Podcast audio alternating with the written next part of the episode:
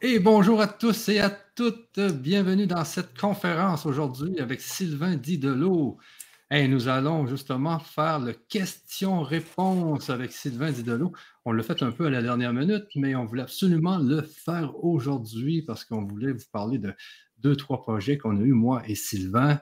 Euh, on s'est rencontrés parce que maintenant, Sylvain est à Québec et donc c'est de chez nous. Bonsoir, ben bonjour Sylvain, ça va bien? Oui, bonsoir Michel, merci de m'avoir invité. Oui, oui, c'est vrai que ça s'est déroulé un peu au dernier moment et, c'est vrai qu'on se connaît un peu mieux aujourd'hui.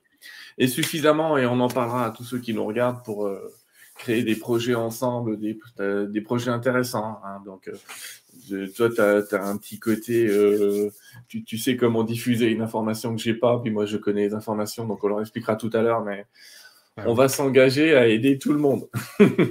oui, oui, puis euh, c'est ça. Donc, euh, comme je disais, je t'ai rencontré directement à, Québec, et puis j'ai vu un peu comment tu, comment tu vivais le Québec aussi. En vrai?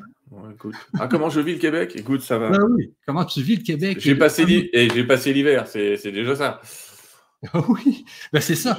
Euh, parce qu'habituellement, quand que je vais en France, les gens me disent Mais c'est tellement beau le Québec, la belle petite neige qui ah tombe, c'est très, très beau, c'est merveilleux.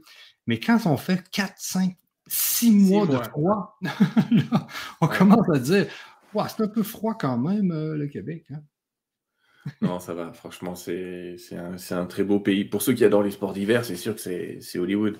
J'ai ah pas de bol parce que moi, je ne fais pas de ski, euh, ni ski doux, euh, ni juste la patinoire. Mais ici, la patinoire, elle est réservée pour ceux qui font du hockey, donc c'est compliqué. Mais ça va, ça va, ça va. Donc ce soir, on se fait, oui, petite question, question-réponse. une petite question-réponse. Donc les gens, s'ils veulent nous poser des questions, qu'ils n'hésitent pas. On va faire un petit channeling en cours de route et puis on va, discuter ensemble de tout ce qu'on va faire. Il y, a, déjà, euh, il y, a déjà, beaucoup de gens qui, euh, qui ont mis des commentaires sur ah, chat. Ah oui, j'ai regardé, c'est vrai, j'ai accès. Ouais. Énormément même. Ah oui, oui, il y a eu beaucoup de bonsoir, bonsoir. Je les salue tous. Je vois des amis dans, dans le lot. Je ne vais pas les citer parce que sinon, ils vont dire que les autres, ils vont me dire que je les ai oubliés. Ben oui. Ben, bon. Ça fait une super soirée. Alors, euh, ben, c'est ça, on va attendre ait quelques questions qui, euh, qui, apparaissent dans le chat. Et entre-temps, eh bien, moi, je vais euh, vous parler quand même d'un événement qui va avoir lieu le 11 et 12 juin à Québec. Donc, c'est au complexe hélicoptère à Québec. On fait un, on fait, on fait un salon. Le salon, hein, au cœur de ma spiritualité. Alors, si vous êtes intéressé, c'est le 11 et 12, euh, le 11 et 12 juin dans la ville de Québec. C'est le complexe hélicoptère, c'est à côté de l'aéroport Jean-Lesage. Alors, s'il y a des gens qui sont intéressés, euh, ne vous euh, gênez pas. Et puis, je vais mettre tout à l'heure l'adresse sur le, sur, le chat pour ceux qui seraient intéressés à, à venir nous visiter. Il va y avoir des exposants, il va y avoir des conférenciers, dont Sylvain qui va être là. Euh, samedi, hein, le samedi le 11 juin. Alors, vous allez, avoir la chance de venir, euh, euh, venir le voir, puis venir voir d'autres conférenciers, etc. donc, pour une question, bonjour. Là, j'ai une première question ici. Ah non, c'est sur les élections. Qu'est-ce que tu Mais je t'ai dit, je t'ai dit juste avant, on va y avoir droit. non, mais tu peux la poser, hein, faut pas hésiter, t'embête pas. Ok, ok. Donc. Euh, Prends les questions que tu sens, t'inquiète pas. Je peux, je, si j'ai pas la réponse, je la donne pas.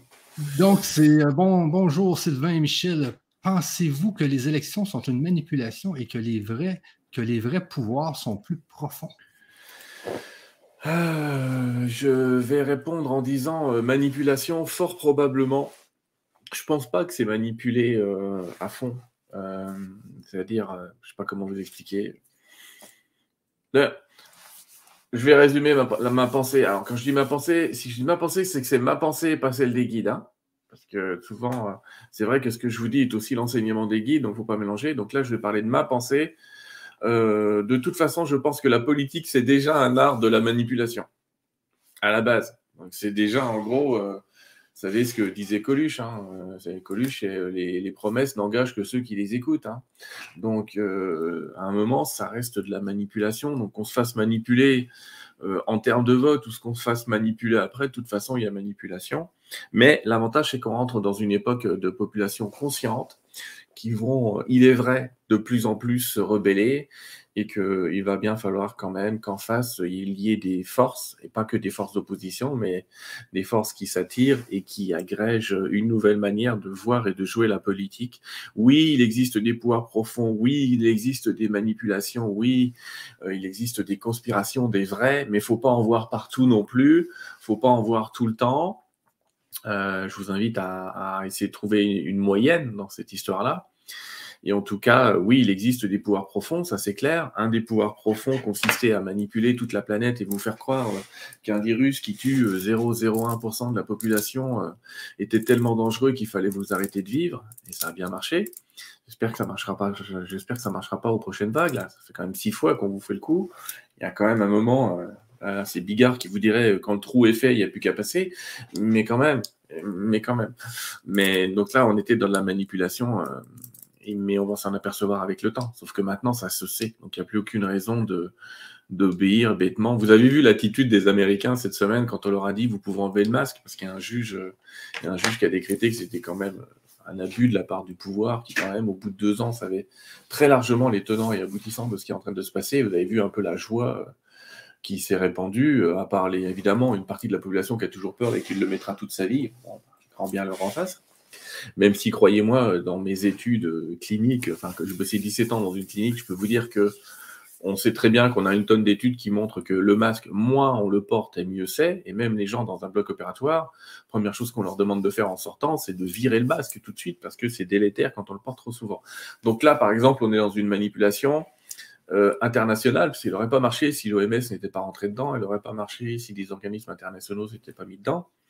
Mais il y a quand même des peuples qui se sont réveillés, il y a des États qui se sont réveillés, euh, euh, même aux États-Unis. Enfin, ici, on a peut-être plus, plus accès aux États-Unis qu'en France. Mais je pense à, la Californie notamment, je pense à la, un pays où il fait chaud, où vont tous les Québécois, je ne me rappelle plus. Cuba Non, pas Cuba, pas le pays, pardon, mais la région du, aux, États-Unis. Oh, la Floride. Ou la Floride, voilà, c'est Ron Ortist. Euh, Ron Ortist, qui est leur député, oui, en Floride. Il s'est jamais rien passé. Les gens ont toujours été libres de faire ce qu'ils voulaient quand ils voulaient, où ils voulaient, et ça s'est bien passé. Donc je pense qu'il y a des manipulations politiques en ce moment qui sont même en dehors de qui est président, quoi. C'est encore plus global que ça. Mais je pense aussi que le peuple se réveille tranquillement. Voilà. Et qu'à un moment, un moment, cet éveil de conscience, il va vraiment jouer.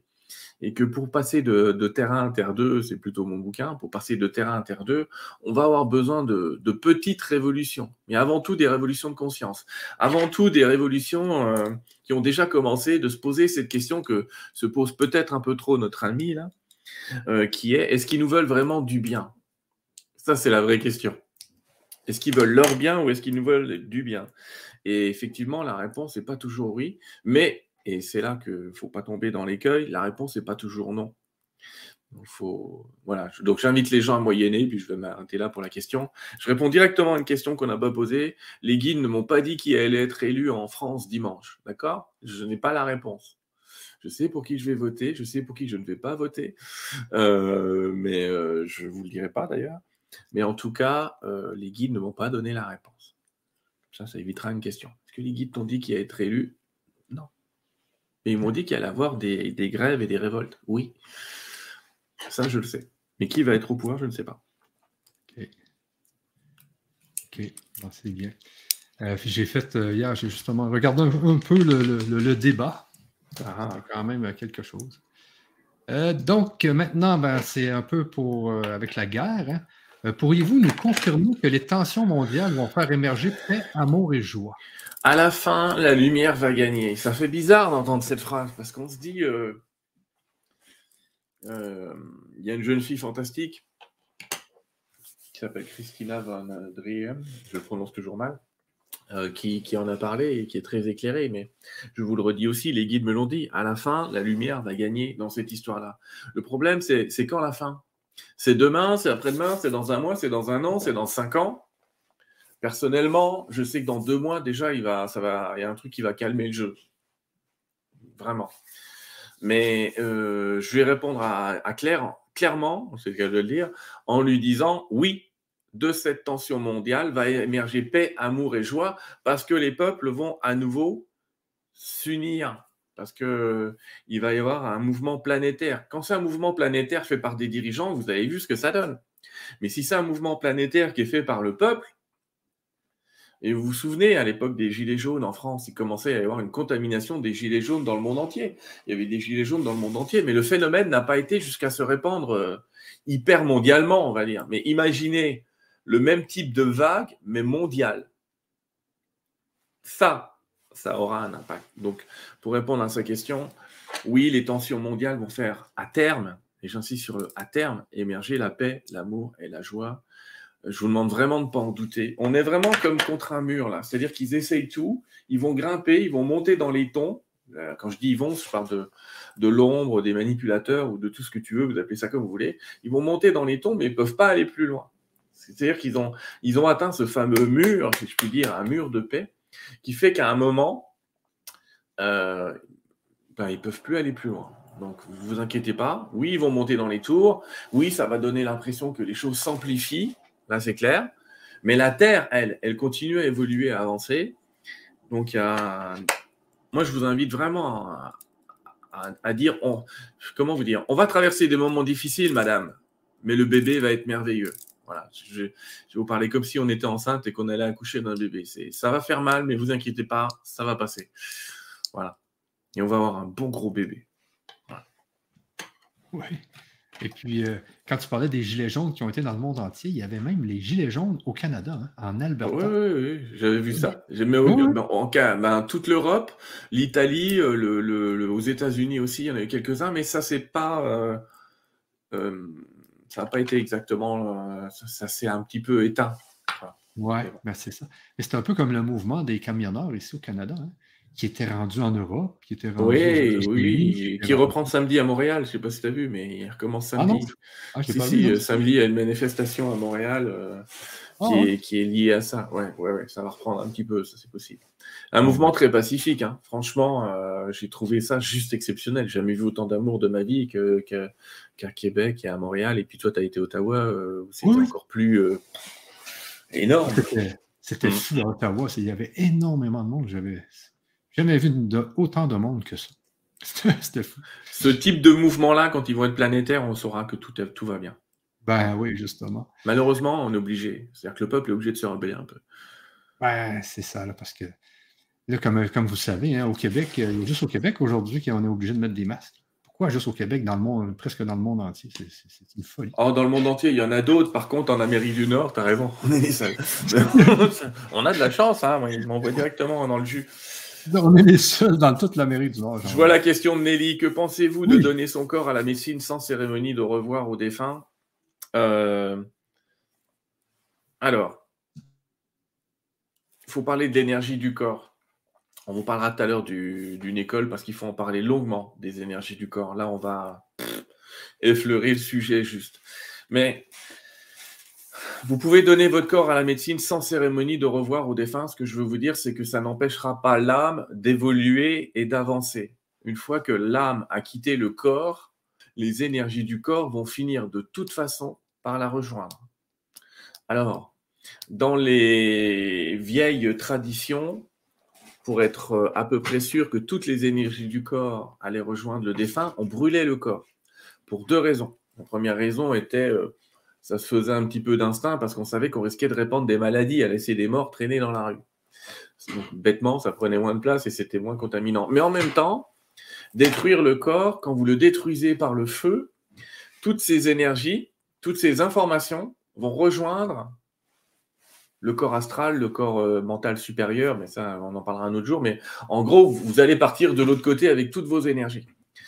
Il y a un phénomène euh, qui peut se passer, mais qui est très transitoire, avec le don d'organes.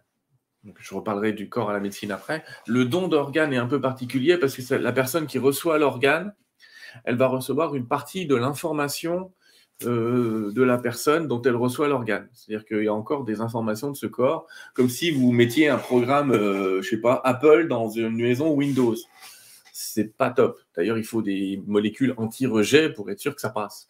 De même qu'il faudrait des outils de compatibilité si vous mettiez un Windows dans un Apple ou je sais pas quoi. Donc là, ce que je veux dire, c'est le don d'organes. Alors, n'empêche pas de recevoir pour le mort l'information. Parce qu'en fait, c'est comme si le don d'organes, c'est particulier. C'est comme si une copie allait rester dans le corps qui était encore sur Terre la, personne qui a reçu l'organe, et une autre copie de ces informations va partir dans le ciel, je mets le ciel entre guillemets, au bout entre trois jours et une semaine. Le délai moyen, c'est trois jours, mais ça peut aller jusqu'à une semaine. Donc, au bout d'une semaine, la personne qui est de l'autre côté, elle aura reçu une information. Elle ne va pas vivre, entre guillemets, euh, attachée à la personne à qui elle a donné un organe. C'est pas vrai. Mais par contre, l'organe qui donne des informations, ça peut donner des trucs bizarres. Je, vous raconterai peut-être un autre jour des histoires bizarres, mais je me souviens de quelqu'un qui on a fait une greffe du cœur et qui a fini par trouver le nom de son meurtrier parce qu'elle recevait, elle avait fait des rêves et tout, elle avait l'information. Elle a fini par trouver le nom du meurtrier de celui dont elle a reçu le cœur. Des belles histoires comme ça hein, dans le monde entier. En tout cas, pour la personne qui décède, il n'y a pas de souci. Le fait de donner son corps à la médecine. Alors, les cérémonies d'au revoir aux défunts ou toutes les cérémonies, euh, sont, sont, une aide pour que ces énergies aillent un peu plus vite de l'autre côté. Mais mettons des guillemets à vite, parce que quand vous serez de l'autre côté, quand vous aurez fait votre transition, et on a le temps, je préfère parler de transition que de mort, mais quand vous aurez fait votre transition, globalement, une semaine de l'autre côté, c'est rien. Je veux dire, voilà, il ne se passe pas grand-chose. D'ailleurs, c'est pour ça qu'au tout début, où les gens sont partis, n'y a pas tout de suite, tout de suite forcément des messages. Ça dépend des gens, il y a toujours des exceptions. Mais globalement, non, c'est parce que de l'autre côté, le temps est très détendu et une semaine de l'autre côté, c'est pas grand-chose. Le fait de faire une cérémonie, ça permet euh, parfois à certaines entités de s'apercevoir qu'elles sont mortes. Parce qu'il y a certaines entités qui ne savent pas qu'elles sont mortes. Elles sont un petit peu, c'est rare, hein. il y a certaines personnes, ça représente on va dire 5% des gens qui n'ont aucune religion, aucune idée, ou qui ont eu une mort accidentelle. Hein. Parce que quand tu as une mort accidentelle, euh, comme dirait l'autre, tu étais là et puis poupouf. Hein.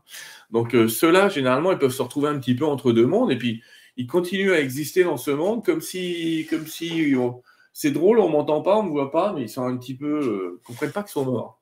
À ce moment-là, la cérémonie va vraiment aider à, ce que la personne comprenne qu'elle est plus là. Et à ce moment-là, elle va commencer, pour celles qui n'ont pas vu le tunnel, elles peuvent voir le tunnel, etc. Donc ce type de cérémonie, je l'encourage, mais je l'encourage éventuellement sans la présence du défunt. Ma maman, par exemple, quand elle est morte il y a deux ans, euh, ils l'ont compté Covid, alors qu'elle est morte d'une embolie pulmonaire qui n'avait rien à voir. Hein, C'était la mode déjà à l'époque. Euh, j'ai pris la photo de ma maman, j'ai pris, euh, j'ai fait un petit hôtel de prière et j'ai prié pour elle, quoi. J'ai prié, je lui ai dit, tu es parti de l'autre. Enfin, on lui parle comme s'ils étaient là. On lui dit, ta transition est effectuée. Je te souhaite d'être reçu dans la lumière et dans l'amour. On fait une petite cérémonie. Et ça vaut euh, très largement la cérémonie qu'on aurait pu faire à l'église euh, avec 40 pleureuses, entre guillemets. Euh, parce que là, il faut que l'entité, l'énergie de la personne, de l'autre côté, sache qu'elle qu'elle a plus à être avec nous et qu'on va se débrouiller sans elle. Faut laisser les morts enterrer les morts. ce que j'essaye de vous dire ici, c'est quand vous faites une cérémonie, c'est pour libérer l'entité, je l'appellerai entité, la personne qui, a fait sa transition, je préfère largement que vous fassiez ça plutôt que de. Il y a une chose qui peut retenir l'âme sur Terre, par contre, c'est des gens qui sont toute la journée à dire Mais maman, mais pourquoi tu es parti Mais reste à côté de moi, mais reste à côté de mes côtés. Je veux pas que tu partes. C'est compréhensible dans une phase de deuil, mais pour euh, l'énergie de l'âme elle-même, c'est pas le top. C'est pas le top parce que si jamais à un moment, elle, si elle comprend qu'elle est entre deux mondes, ça va bien se passer. Mais si à un moment, elle considère tellement vos appels qu'elle finit par croire qu'elle est encore sur Terre, vous allez retarder son départ. Et à ce moment-là, on va parler d'âme errante, d'une âme qui erre dans, cet espace entre deux mondes. C'est pour ça que c'est pas top. Donc, je vous invite à, libérer, entre guillemets, vos morts et à leur dire, tu as fait ta transition, très bien. Dès que tu peux me reparler, tu me reparles, mais euh, pour le moment, fais ta transition. Seigneur, les guides, les anges, accompagnez ma mère, mon fils, qui voulait, enfin j'espère que jamais votre fils, les amis, mais en tout cas, accompagner, euh, accompagner la personne et tout va bien. Et pour ce qui est du corps à la médecine, encore une fois, je vous ai dit, les énergies, au lieu de partir en trois jours, vont partir en une semaine. Y a de fortes chances dans ce genre de cas, euh, mais ça partira quand même. Donc il n'y a pas de souci pour donner son corps. Il n'y a pas de souci de la part des guides pour donner un organe, donner son corps, etc. Vous n'aurez pas de souci particulier. Mais c'est bien, par contre, c'est important de faire une cérémonie en présence ou non du corps du défunt. Parce que c'est l'énergie que vous appelez. Le défunt, il n'est plus dans le corps. Hein. celui qui a fait sa transition, il n'est plus dans le corps. Donc, il faut appeler son énergie. Et son énergie, vous pouvez l'appeler avec une photo. Hein. Vous n'êtes pas obligé de l'appeler avec le corps. Il ne faut pas que le corps, forcément physique, l'ancien corps physique, soit là pour que l'entité soit à vos côtés. Et là, à vos côtés, parce que vous l'appelez dans votre esprit, j'allais dire. Et vous n'avez pas besoin du corps. Voilà, il pourrait brûler le corps le lendemain, que ce n'est pas dramatique. OK. Hum, une autre question ici, euh, donc c'est on doit demander la santé la plus parfaite et non pas la guérison dans la prière. Que peut-on dire en prenant un médicament indispensable pour une maladie chronique? Il faut qu'on revienne sur la première partie parce que hum, Daniel, elle me suit par ailleurs dans d'autres choses, donc euh, il y a peut-être des gens qui comprennent même pas pourquoi il ne faut pas demander la guérison dans une prière. Euh, il faut que je m'explique un petit peu là-dessus, si bah, Daniel va me le permettre. Globalement, quand tu y fait une prière et que tu dis s'il vous plaît, guérissez-moi, guérissez-moi, guérissez-moi, en fait, ce que tu affirmes, c'est la maladie. Puisque pour guérir, faut être malade. Tu peux pas guérir si tu n'es pas malade. On guérit pas quelqu'un qui est en pleine forme. On guérit qu'un malade. Donc, euh, c'est un peu compliqué puisque dans la même prière, tu demandes la guérison, mais en fait, tu affirmes dans ta prière que tu es malade. Alors, rien que vous me dire, euh, oui, mais c'est un déni de la réalité. Oui, si vous voulez, mais je suis pas en train de. C'est pas vraiment ça. Ce que j'essaye de dire ici, c'est que dans la prière, il faut demander l'état dans lequel tu veux être et pas l'état euh, par lequel tu veux passer. Je sais pas si tu me suis. La guérison est un processus qui nous amène de la maladie à la santé parfaite eh bien, il vaut mieux directement demander l'arrivée, qui est la santé parfaite, que de demander le chemin. Pourquoi? Si tu demandes la guérison, tu vas l'obtenir, mais lentement, puisque c'est un processus qui passe de la maladie à la guérison. Mais si tu veux un miracle, entre guillemets, si tu veux guérir euh, spontanément d'une maladie, ça reste possible pour toutes les maladies, mais attention, il y a des contrats d'âme, des choses qui font que parfois on n'y arrive pas. Euh, mais globalement, ça ne sert à rien de demander à passer par la guérison. Moi, je ne veux pas être guéri, je veux être en parfaite santé. Donc, euh, mais c'est pareil pour la loi de manifestation. Encore une fois, on va faire un truc, on en parlera après pour expliquer aux gens comment ça marche. Mais il faut penser toujours à la fin et pas, à la trajectoire. Quand un tireur tire une flèche, il ne pense pas à la trajectoire de la flèche. Il pense à tirer la flèche et il pense à la cible au bout. Il ne pense pas à la trajectoire. Or là, si vous demandez, oh, je désire avoir plus d'argent, donc je suis en train d'affirmer le manque c'est pas plus d'argent qu'il faut demander. Je demande à ce que l'abondance se manifeste dans ma vie. C'est ça que je veux. C'est pas de l'argent que je veux, c'est l'abondance. Qui me l'amène? Par quelle voie ça prend? M'en fous. Si c'est de l'argent, c'est de l'argent. Si c'est quelqu'un d'autre qui m'offre sa baraque, euh, eh ben qui m'offre sa baraque. Euh, si tu veux m'inviter au camping, tu m'invites au camping. Mais ce que je veux dire, c'est globalement, peu importe d'où vient l'abondance, c'est ce que je veux dans ma vie. Donc ne demandez pas de l'argent. Parce que quelle est la valeur que vous avez mis derrière l'argent, par exemple? Autrement dit, c'est si vous avez mis Ah ouais, mais je veux de l'argent, et puis je sais qu'il faut travailler dur pour avoir de l'argent, mais vous êtes en train d'engager l'univers à vous trouver un boulot super pénible pour gagner de l'argent. Donc à la fin, vous aurez de l'argent, vous direz l'abondance, je l'ai, mais alors je suis crevé. J'en peux plus, je, je bosse 23 heures par jour. Ah, mais, mais tu as de l'argent. Ah, tu m'as demandé de l'argent. Et dans ton idée, l'argent, ça se gagne durement. Donc, euh, tes idées sont respectées, puis tu as de l'argent. Bah non, tu aurais demandé l'abondance à peut-être quelqu'un d'autre qui va dire écoute, tiens, prends ça, ça te servira plus à toi qu'à moi, et ça vient juste, tu obtenu ce que tu voulais. Donc, l'idée est toujours demander ce que vous voulez et pas le chemin que vous voulez parcourir. Demandez euh, la santé parfaite et pas la guérison. Seigneur, amenez la santé parfaite à moi. Permettez-moi de conserver la santé parfaite. Tu sais que quand on va me dire amener la santé parfaite, on va me dire, ouais, mais finalement, c'est un synonyme de guérison. Oui, mais j'ai prononcé l'arrivée. De même que quand il y a une cible, vous dites, je demande à ce que la cible soit atteinte au milieu de la cible, pas simplement la cible, le milieu de la cible. Donc je demande la santé parfaite. Je demande à avoir et conserver la santé parfaite. Ben, c'est pareil. Il faut se méfier aussi, même quand on demande la guérison. Ah, je demande la guérison. Oh, je suis guéri. Oh, je suis super bien. Et le lendemain, tu vas plus bien. Oui, mais tu as demandé la guérison. Tu n'as pas demandé à ce que la guérison soit pérenne et qu'elle dure. Tu as demandé d'être guéri. Donc tu es guéri. Mais pas longtemps. C'est une rémission temporaire. Très bien. Non, il faut demander la santé parfaite. Il faut demander la conservation de cette santé parfaite. D'ailleurs, il vaut mieux prier pour conserver la santé parfaite quand vous êtes en bonne santé, ce qui n'implique pas d'être malade. Vous dites, euh, je remercie en fait, hein, on ne demande pas pour conserver. La conservation s'obtient par le remerciement. Je fais plein de concepts, mais qui mériteraient des heures, mais quand on remercie, on garde ce pourquoi on a remercié. Si un jour, à votre femme, vous lui dites pas euh, je t'aime, je suis content que tu sois à mes côtés, si vous lui dites pas une fois par semaine, si, entre guillemets, pendant six mois, vous lui avez pas dit, elle va se barrer. Hein. À moins qu'elle soit complètement. Euh, bref, c'est un autre sujet. Mais globalement, si vous dites jamais je t'aime à quelqu'un, il va finir par se barrer. Bah là, c'est pareil, mais vous dites pas je t'aime à la vie, vous ne remerciez pas pour ce que vous avez. Parce ce que vous avez va finir par se barrer.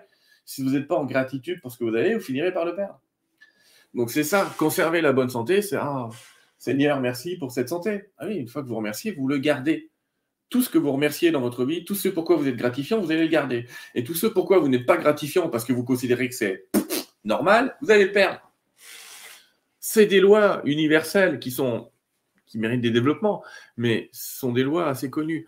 Donc, voilà pour l'histoire de on doit demander la santé la plus parfaite et dont la guérison dans la prière. Que peut-on dire en prenant un médicament indispensable pour une maladie chronique? Alors, que peut-on dire? Alors, que peut-on dire? En gros, Daniel, ici, l'invitation, elle est de bénir ce médicament, c'est-à-dire d'en faire un transfert de lumière. De même que chez les chrétiens, on prend une hostie en considérant que cette hostie devient le corps du Christ et donc permettrait euh, la mise en place d'un miracle quand tu prends ton médicament, je t'invite à le mettre euh, dans ta main non dominante. Donc, si tu es droitière, c'est la gauche. Si tu es gauchère, c'est la droite. Donc, tu la mets dans la main non dominante, tu mets l'autre main au-dessus et tu dis, par le Christ Tout-Puissant, que soit béni ce médicament et qu'il m'apporte lumière, paix et amour. Entre guillemets, tu vas transformer un acte obligatoire en un acte volontaire. Tu vas demander à la. D'ailleurs, en faisant ça, vous supprimez une partie des effets secondaires. Vous demandez la bénédiction, vous demandez à ce que toute lumière soit mise dans ce médicament et vous absorbez la lumière à ce moment-là. Parce que vous allez absorber l'information en plus de celle qui est contenue dans la molécule. Vous allez rajouter une information. Là, c'est pareil, il faut des développements d'information, mais il faut comprendre le processus. Mais le processus, globalement, c'est que vous allez enregistrer dans le vide entre les molécules du médicament une information. Et en fait, on peut enregistrer des informations dans le vide, sauf que nous sommes que vide. Nous sommes 99,9999% de vide. Ce que vous appelez la matière, les amis, euh, si je prenais un électron euh, et un, un, électron euh, sur un stade de foot par rapport à son noyau, il y aurait euh, deux, stades de foot entre le, d'espace, quoi. On n'est que du vide, je suis désolé de vous le dire. C'est en gros, si je mettais toute la planète et que j'enlevais tout le vide de la planète, eh bien, euh, la planète, elle tient là-dedans. Bravo, félicitations, je vous présente la Terre. C'est pas vrai, en fait, ça fait la balle, ça fait une balle de, ça fait une, grosse balle de tennis. Mais bon, c'est juste pour vous dire, euh, le vide n'est pas vide tous les vides dans notre corps et dans l'énergie, c'est de l'énergie, contient de l'information. Donc, il faut transmuter l'information de ton médicament. Donc, il faut le bénir, en faire un objet de lumière plutôt qu'en faire un objet d'ombre et te dire, ah, je suis encore obligé de prendre un médicament là. Non, non, prends-le comme si c'était euh, un acte religieux. Je le prends pour parce qu'il représente l'Esprit Saint. Et là, ça va t'aider, même dans ta maladie chronique. Ok.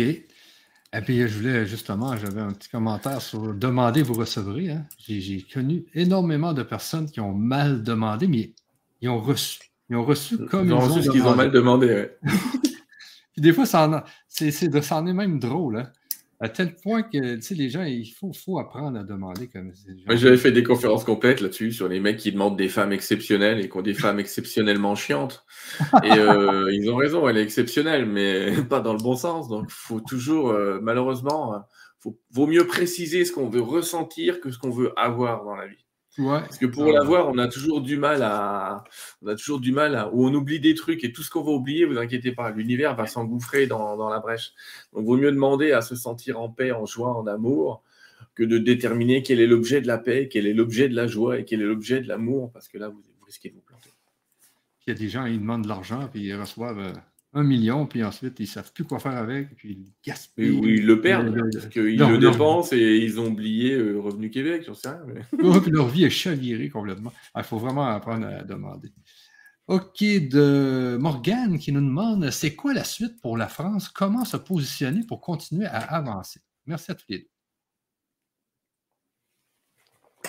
Eh bien, euh, j'inviterai Morgane à, regarder une vidéo de, mon autre chaîne qui s'appelle Terre de TV. Hier, on a passé une vidéo euh, pendant le. J'ai regardé après, c'est vrai qu'il y avait une coïncidence de date, mais c'était pas entièrement hasardeux parce que je savais que les gens regardaient le replay.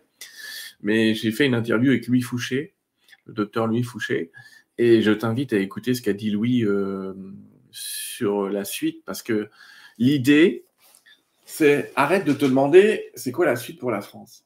Et, pose-toi la question presque plus grande que ça. C'est quoi la suite pour l'humanité? C'est quoi la suite pour l'humanité? Et on donne des étapes que, qui sont faire avec, et qu'on utilise en permaculture aussi, faire avec, faire sans, faire autrement. Et donc, il va falloir apprendre à faire avec qui va être au pouvoir. Et quand on dit faire avec, c'est tout ce qu'ils vont nous autoriser et qui est un petit peu au bord de la ligne, entre guillemets, vous voyez ce que je veux dire Au bord, hein, passez pas de l'autre côté de la ligne, hein, restez dans la loi. On va le faire. Puis on va apprendre à faire sans. Parce que la vérité, c'est que si tu attends quelque chose de la France ou de n'importe quel autre pays, tu es foutu. Il faut créer des événements, créer des événements, créer de la cohésion, mais pas attendre que le gouvernement te file une subvention ou je ne sais pas quoi pour y arriver. Et Michel, il n'a pas attendu une subvention du Québec pour faire l'événement, effectivement. Hein qu'on va faire au complexe hélicoptère le, 11 juin. Mais euh, l'idée, c'est je crée l'événement et je vais inviter les gens à me rejoindre dans l'événement. Et bien, ça, ça, la suite pour la France, c'est créer des associations de gens qui ont à peu près la même idée. Vous voulez faire quoi? De la permaculture? Eh ben, lancer une association de permaculture. Vous voulez euh, discuter entre vous euh, d'un bouquin? Bah, Discuter entre vous d'un bouquin. Vous voulez changer les choses? Bah, Créer un parti politique si vous voulez. Mais associez-vous entre gens qui ont la même idée, parce que c'est toujours pareil. Au début, les idées sont ridicules. Vous connaissez le trajet des idées. Hein. Au début, les idées sont ridicules. Après, elles sont euh, fausses. Après, elles sont dangereuses. Et après, elles sont évidentes. C'est toujours comme ça le trajet des idées. Euh, il y avait plein d'exemples, mais je vais vous en donner un. Il y a 15 ans, quand un, orthopédiste a dit euh, faudra arrêter de plâtrer les genoux, c'est pire que quand on les plâtre pas. Ben, globalement, au début, euh, cet orthopédiste, on lui a dit voilà, là, c'est assez saugrenu ton idée. Après, les vieux médecins qui avaient plâtré les genoux depuis 30 ans ont dit oh, ils ont fini par dire euh, c'est de la conspiration, il veut faire autrement, il veut qu'on mette son nom sur le truc, ils ont dit c'était dangereux. Et après, c'est devenu évident. Mais il y a aussi les, idées, elles maturent aussi. C'est-à-dire qu'aujourd'hui, globalement, plus personne ne doit vous plâtrer un genou. Si il y a encore un docteur qui vous plâtre le genou, euh, c'est demi-tour. Effectivement, on sait que c'est le truc à pas faire.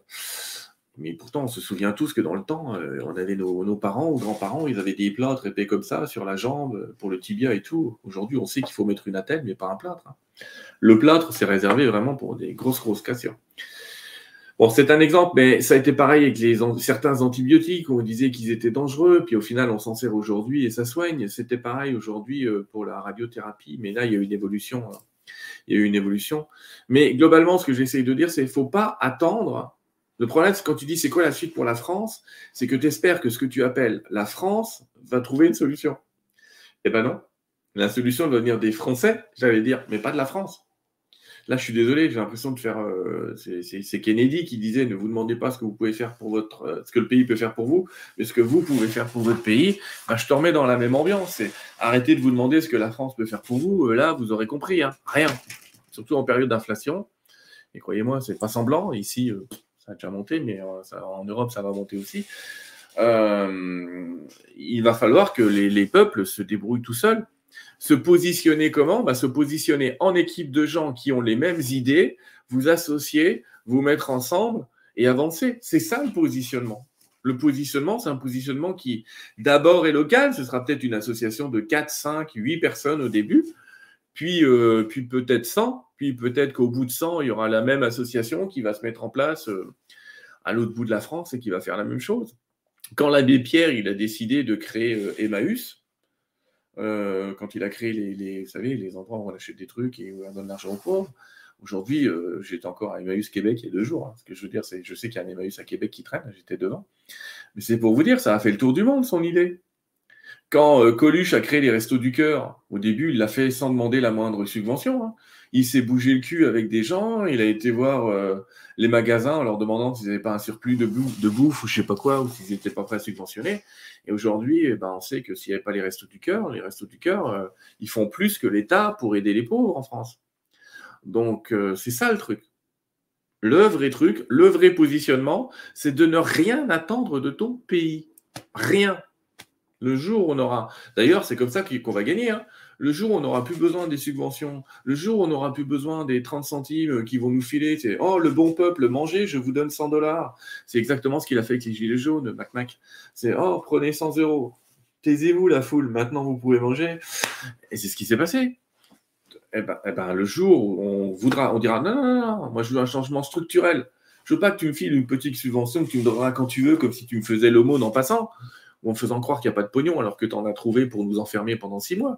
Non, non, non. Maintenant, le monde, on, va le changer nous. Mais vous nous laissez le changer par contre. C'est pour ça que je dis qu'il faut être borderline au début. Faites des trucs légaux, mais voilà, dès que vous pouvez aller un petit peu plus loin légalement, il faudra y aller. Donc voilà, il y a des gens qui vont construire des éco-villages, des éco-cités, apprendre aux gens à jardiner, parce que pour que le peuple gagne, il va falloir que le peuple devienne souverain. Et pour que le peuple devienne souverain, il va falloir qu'il apprenne à se démerder tout seul à pas dépendre de l'extérieur pour son énergie, à pas dépendre de l'extérieur, de l'extérieur pour sa bouffe. Ça ne veut pas dire que vous devez tous faire un jardin ou tous avoir des panneaux solaires, mais vous associez avec des gens qui ont un jardin et vous associez avec des gens qui sont capables de, vous fournir de l'énergie quand ce sera nécessaire.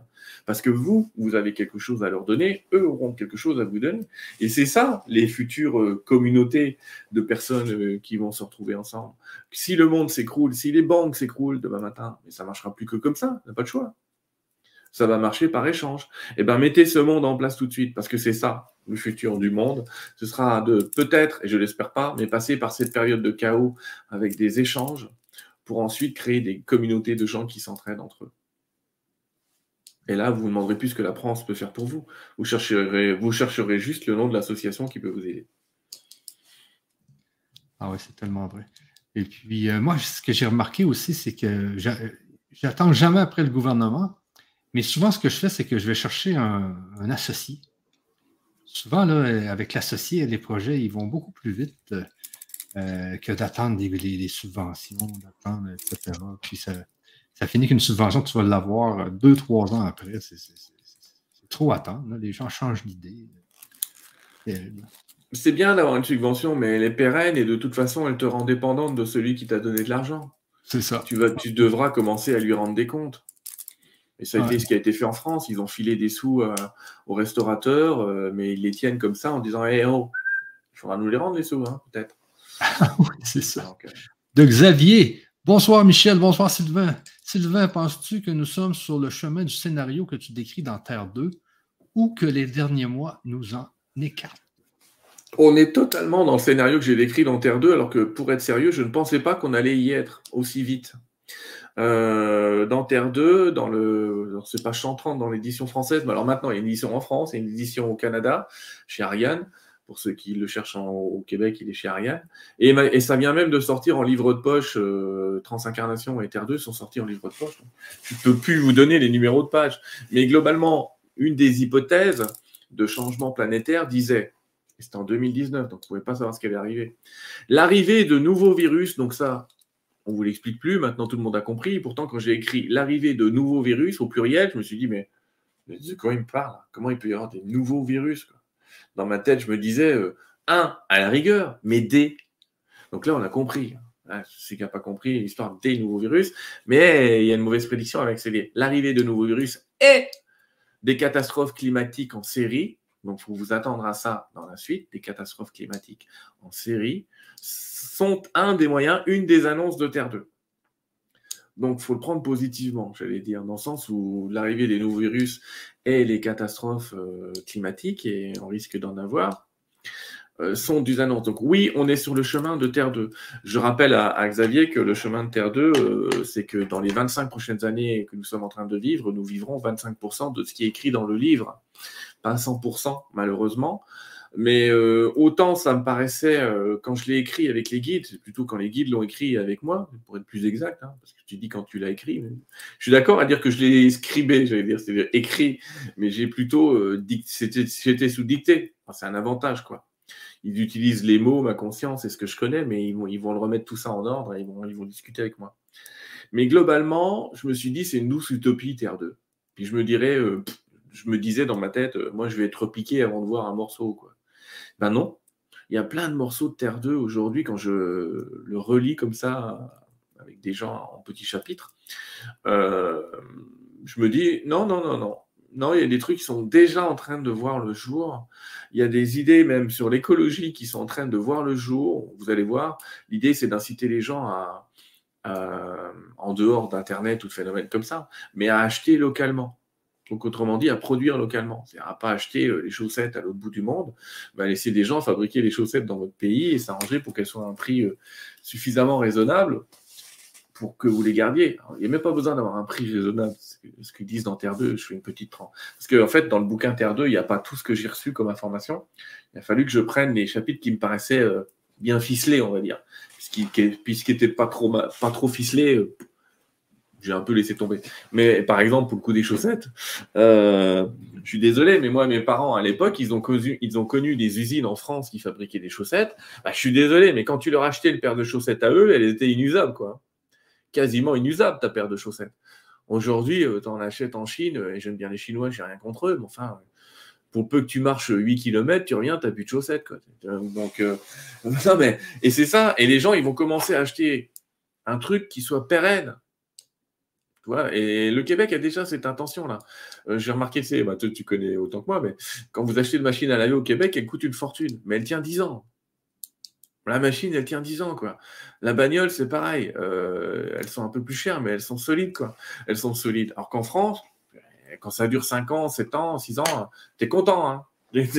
Et c'est ça, c'est. Donc, faut oublier l'obsolescence programmée. Peut-être qu'on va acheter plus cher, mais on va acheter plus durable. Donc, on est déjà sur ce chemin. Parce que Terre 2 est une terre de durabilité. J'achète pour que ça reste. J'achète pour que ça, fonctionne à vie. Pas que ça fonctionne temporairement, mais que ça fonctionne à vie. Sauf que dans une société de consommation, l'intérêt, c'est que le truc tombe en panne pour que tu en rachètes. Faut que tu rachètes le suivant. Mais là, sur Terre 2, la philosophie va être différente. Pourquoi? Parce que. C'est un chapitre complet sur Terre 2, mais globalement, sur Terre 2, le maximum que peut gagner quelqu'un, c'est cinq fois le salaire minimum, j'allais dire. Donc, si tu disais aux gens, vous pouvez gagner jusqu'à 5 fois le salaire minimum. Admettons que le salaire minimum soit 1000 dans votre monnaie. Euh, la personne a le droit de gagner plus de 5000 dans le mois. S'il gagne plus de 5000, il a le droit de donner ce qui découle à, des amis, à une famille à côté. Oui, mais lui, non. Vous voyez ce que je veux dire? Toute la famille peut gagner 5000 à travers une seule personne, mais lui, il n'aura pas le droit d'avoir plus de 5000. Donc aujourd'hui, quand vous avez des gens qui sont capables de gagner 3 millions d'un coup, mais de ne pas diffuser cette richesse, de ne pas diffuser cette richesse, euh, je, fais du Mélenchon, mais c'est pas grave. Euh, lui, on va tout lui enlever. C'est-à-dire que tout ce qui est au-dessus de 5000, s'il ne le donne pas à quelqu'un de sa famille ou à des amis, c'est pour, euh, pour la communauté. Donc dès que vous avez un monde comme ça, vous n'aurez plus des gens qui cherchent le profit à tout prix. Ils vont chercher à ce que vous soyez dans votre œuvre, ils vont chercher à vendre, oui, mais pas à survendre. il y a plein de concepts dans Terre 2, mais Xavier, oui, on va dans Terre 2, on, ne s'en écarte pas, on sait, et ça aussi les guides nous l'ont dit, qu'il y, y allait avoir une période de 5 ans, et je suis gentil en disant 5 ans, vous vous souvenez, puisque d'autres invités que je peux avoir sur Terre 2 ou des, des médiums, etc., sont plutôt sur 10 ans, 15 ans, largement plus que ça. Et moi, je suis sur une hypothèse à 5 ans. Je pense que la période de transition est de 5 ans. C'est-à-dire que le plus dur est de 5 ans. Et on en est à 2 ans et demi. On est à peu près à la moitié. Donc, il nous reste encore 2 ans et demi de grosses galères, d'accouchement en souffrance, on va dire. Mais après, ça va se tasser. Donc, oui, on est dans les pas de Terre 2. Mais forcément, pour passer d'un à l'autre, et c'est pour ça que j'ai pensé que c'était une utopie au début, je me suis dit, pour passer d'un à l'autre, euh, c'est vraiment des trucs qui bousculent. Eh ben oui, ça y est, on les a bien. Les trucs qui bousculent, on se les prend en pleine tête. Voilà. Ok. Ici de Marjo qui nous dit Comment éduquer nos enfants à faire face à ce monde Beaucoup d'enfants souffrent? Comment les aider à retrouver la joie?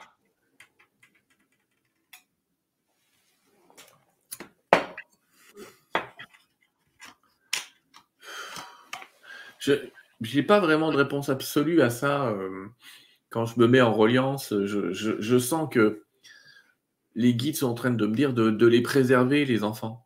De ne pas en faire forcément des mini-adultes, euh, de ne pas en faire des, gens qui doivent comprendre comment fonctionne la politique, comment fonctionne la guerre, etc. Bon, quand ils y sont, ils y sont. Mais sinon, de, pas leur, les préserver de ça, de continuer à, leur parler et à agir euh, comme si le monde allait bien. Et je pense toujours, toujours, toujours à ce film euh, dont j'oublie toujours le titre. Mais bon, je ne sais plus, il y a joie dedans. Euh, c'est pas la cité de la joie, mais c'est un autre terme. Où il y a un homme, c'est un grand artiste italien. Il faudra vraiment que je me mette à le rechercher. Où globalement, il est en camp de concentration avec son enfant. Et alors qu'il est dans le camp de concentration avec son enfant, dans le film, euh, c'est Frédérico, c'est Fellini euh, qui, fait le film. Et alors qu'il est dans le camp de concentration, il continue à, être un clown pour son enfant, à lui faire croire que la joie est là, à lui faire croire que tout va bien. J'invite les gens à regarder ce film qui est, vraiment exemplaire et qui est, qui est, basé sur des faits réels et qui montre que même dans les pires situations, on peut, je dirais même on doit, préserver les enfants, euh, les mettre dans des étages de joie, leur expliquer que les trucs qui vont pas sont des trucs d'adultes et qu'ils n'ont pas à s'en occuper, même si ça préoccupe leurs parents et qui sont invités à rester dans, dans, leur monde et dans leur dimension. Enfin, pas dans leur dimension, mais en tout cas dans, dans leur petit monde. Il s'agit de pas de les éduquer, mais de les préserver. En fait, Éduquer les enfants, ça impliquerait que, parce qu'elle dit comment Éduquer, donc on pense à éducation, le problème d'éducation nationale, c'est plutôt la transformation nationale. Euh, éduquer les enfants, si tu veux les, les, éduquer pour faire face à ce monde, il va falloir réintroduire un truc qui a été enlevé dans les années 70 et qui s'appelle les cours de morale. Parce que les enfants, avant les années 70, la journée démarrait par un cours de morale sur ce qu'il faut faire et pas faire, sur ce qui est bien et pas bien. Bon, on continue aujourd'hui d'une manière différente. Mais franchement, les cours de morale ou même les, leçons de catéchèse ou une certaine éducation spirituelle en général permettaient de placer des bonnes valeurs. Après, tout ce que tu vas installer en toi comme connaissance, ça va être installé sur ce socle de valeurs. Je dois le partager, je ne dois pas le garder pour moi, je dois faire évoluer, je dois être euh, gentil autant que possible avec les autres, tout ça, c'est des valeurs. Quel que soit ce que tu vas apprendre, tu vas mettre en œuvre tes valeurs en fonction des valeurs que tu auras apprises. Donc la véritable éducation, c'est pas la, c'est pas l'école qui doit le faire, c'est les parents. C'est aux parents d'éduquer les enfants. Euh, l'éducation nationale, non, ça devrait être, de, je sais pas comment vous pourrez l'appeler, mais c'est un établissement d'accroissement des connaissances, mais c'est pas de l'éducation. Éduquer, c'est modifier des comportements. Tu éduques ton chien, pourtant tu lui apprends pas des leçons de masse. Tu lui apprends pas les battes à ton chien, mais tu l'éduques. Bah là, c'est pareil avec les enfants. Arrêtez de me dire qu'on éduque les enfants. Éduquer les enfants, c'est le boulot des parents en tant que faire se peut. Mais c'est certainement pas le boulot de l'éducation nationale qui, elle, doit établir et mettre en place un socle de connaissances. Et même si elle rétablissait les cours de morale, elle viendrait quelque part supplanter et suppléer euh, ce que les parents font. À une époque où on a enlevé les cours de morale, ils ont enlevé les cours de morale en se disant c'est pas la peine qu'on fasse des cours de morale, les parents le font. Mais aujourd'hui, ni l'école, ni les parents ne le font. Forcément, c'est le bordel. Donc c'est surtout autour de ça que j'invite. Euh, parce qu'on retrouvera la joie quand il y aura un aspect communautaire, quand on ne cherchera pas à dominer. La joie, elle va à nouveau redevenir naturelle. Donc voilà comment retrouver la joie. En arrêtant d'imaginer qu'il y a un plus fort et un plus faible. Ça va revenir. OK. Une autre petite question ici de euh, Charlinette qui dit Si le voile de l'oubli est obligatoire, pourquoi les êtres de lumière autorisent-ils l'accès aux annales akashiques? Alors, déjà, il faut que tu saches quelque chose. C'est que l'accès aux annales akashiques qu'on te donne, c'est vraiment un échantillon. Il ne te donne pas tout. Parce que donc l'accès aux annales permet de connaître tes histoires euh, dans ta vie antérieure et dans tes vies antérieures éventuellement, dans des transincarnations, même dans les vies futures d'ailleurs. Mais franchement, on vous donne un échantillon. La majorité d'entre nous, quand vous vous dites Oh, moi, ça fait 6-7 vies que j'ai derrière moi, foutage de gueule. On a tous en moyenne 200 vies derrière nous sur cette planète. En moyenne, 200. Vous ne croyez pas que les annales akashiques qu'on vous fait lire, euh, on vous montre bien ce qu'on a envie de vous montrer?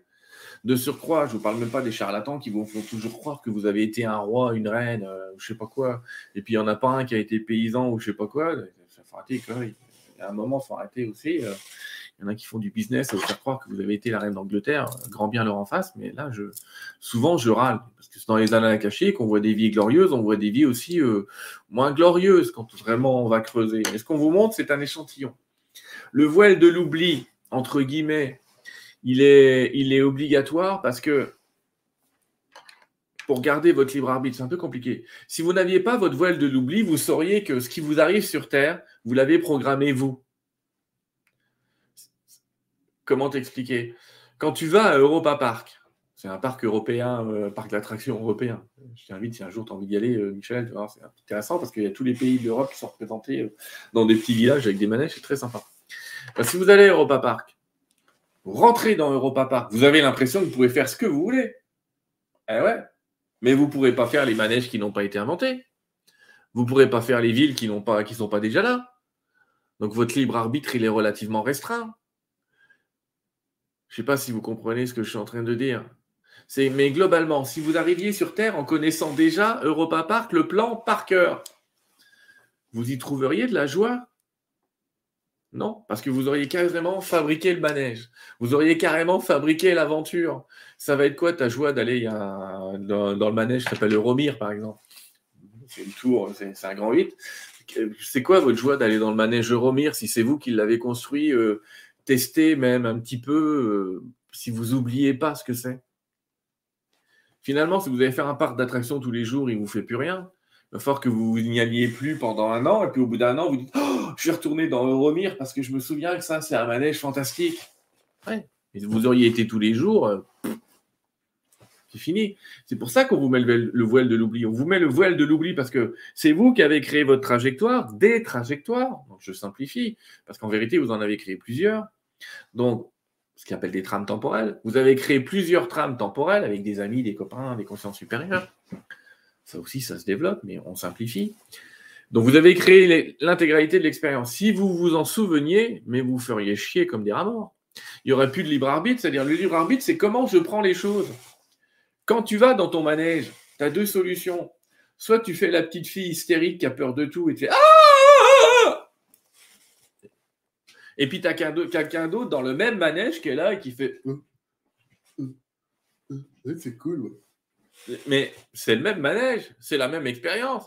Alors pourquoi j'en ai une qui et puis l'autre qui c'est la même expérience. Mais en vérité, ton libre arbitre, il est là. Le libre arbitre, c'est comment je vais prendre les choses, comment je vais les intégrer à l'intérieur de moi et qu'est-ce que je vais en faire. Ça, c'est ton libre arbitre. Ça, c'est ton libre arbitre. Mais tu n'aurais pas ce libre arbitre si tu te souvenais du pourquoi tu as créé l'épreuve. C'est comme si tu donnais la réponse de ta propre épreuve avant l'épreuve. Donc il faut que tu oublies. Et c'est pourquoi le voile de l'oubli pendant ton existence, bah, il est obligatoire. Et quand tu me demandes pourquoi je vais voir les annales akashiques, mais les annales akashiques vont te montrer déjà un échantillon, et j'insiste, pas toutes tes existences, mais quelques-unes. En plus, aux deux autorisations des guides, enfin bref. Des fois, on n'y arrive pas, puis des fois, tu as plusieurs bouquins d'écrits, donc c'est complexe.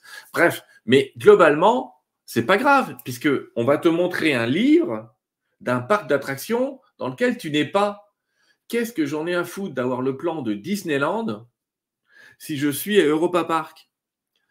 Tu comprends ce que je veux dire? C'est que dans ta vie, maintenant, faut pas que tu aies le plan, sinon tu vas te faire chier. Mais savoir ce qui s'est passé dans un autre parc d'attractions, dans une autre époque, quels sont les manèges que tu as fait, comment tu les as pris et quelle expérience tu as menée, ça dérange en rien ton expérience présente. Ça ne change rien ton expérience présente. Moi, je peux aller à Europa Park avec le plan de Disney World. De toute façon, je ne pourrais pas faire les manèges de Disney World. Donc c'est pour ça que on te présente, alors qu'il y a un voile de l'oubli, on peut te présenter des vies passées parce qu'elles n'auront euh, très peu d'impact dans cette vie. Ça va peut-être t'aider à comprendre certains modes de fonctionnement, certaines réflexions, parce que de vie en vie, on a toujours les mêmes marottes. Il y a des choses qu'on aime bien dans toutes ces vies, il y a des gens qu'on aime bien revoir. Donc oui, ça va te faire t'apercevoir que justement, justement, ça va t'aider à t'apercevoir que, oulala, mais ça m'a l'air très planifié tout ça. Et c'est ce dont tu vas t'apercevoir en lisant les akashiques, c'est que finalement, Ouais, t'aimes encore ça. Tiens, c'est marrant, dans une vie antérieure, j'ai été ça, mais ici, j'aime encore ça. Tiens, c'est marrant, dans une vie antérieure, j'étais architecte, et puis là, euh, je suis toujours à construire des trucs. Oui, donc justement, ça va te permettre de voir que c'est bien toi qui as dessiné ce plan. Mais t'as pas à les oublier puisque tu n'es plus dedans. Voilà un petit peu la synthèse de la réponse. C'est une synthèse parce qu'il faudrait qu'on parle des trames temporelles et d'un tas de choses dans les annales akashiques. Mais c'est pour ça. Le voile de l'oubli est obligatoire dans la vie présente, mais il ne l'est pas dans les vies passées. Ouais, c'est spectaculaire aussi. Il y a le voile de l'oubli, il y a des enfants qui arrivent sur Terre, puis euh, ils, jouent du piano, mais comme des, comme des maîtres. Mais ils ne se souviennent pas qu'ils ont été des maîtres du piano dans. dans non, mais ils ont quand même gardé la, capacité, hein. c'est fou. Hein. Dans les nouveaux enfants, il va y avoir 10% de, ces nouveaux enfants, donc tous ceux qui sont nés après 2012. Hein. Euh, quand on parle d'enfants, il y en a déjà qui ont, plus, 10-12 ans aujourd'hui. Mais euh, il y en a une dizaine de pourcents à l'intérieur qui ont décidé de s'incarner en se souvenant justement des, de leur apprentissage antérieur. Ah, et c'est volontaire. C'est volontaire pour que s'introduise dans le monde, justement, ce questionnement que tu as. C'est quand même bizarre. S'ils n'ont pas vécu ça dans une vie antérieure, c'est très étrange comme phénomène. Un mec, il apprend à, il apprend à jouer. Au bout de, deux mois, hop, le piano, c'est comme si c'était son meilleur ami. Oui. Ben, ça permet de se poser la question et justement de.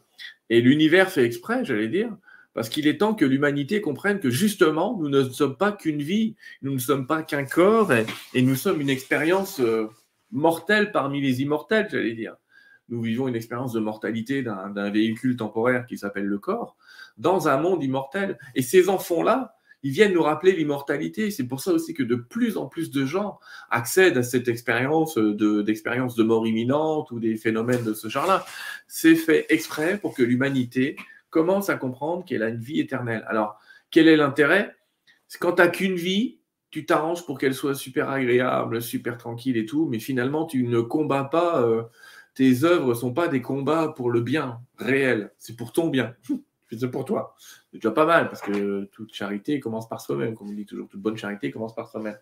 Mais quand tu te souviendras que tu es immortel, et quand tu seras certain que tu seras immortel, si un jour il y a une quête qui nécessite que tu te battes pour elle, quitte à ce que tu sois plus là à la fin, tu vas le faire.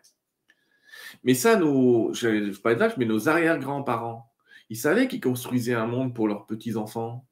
Ils savaient que quand ils plantaient un arbre, ils verraient jamais une pomme sur l'arbre et que c'était pour euh, la génération suivante.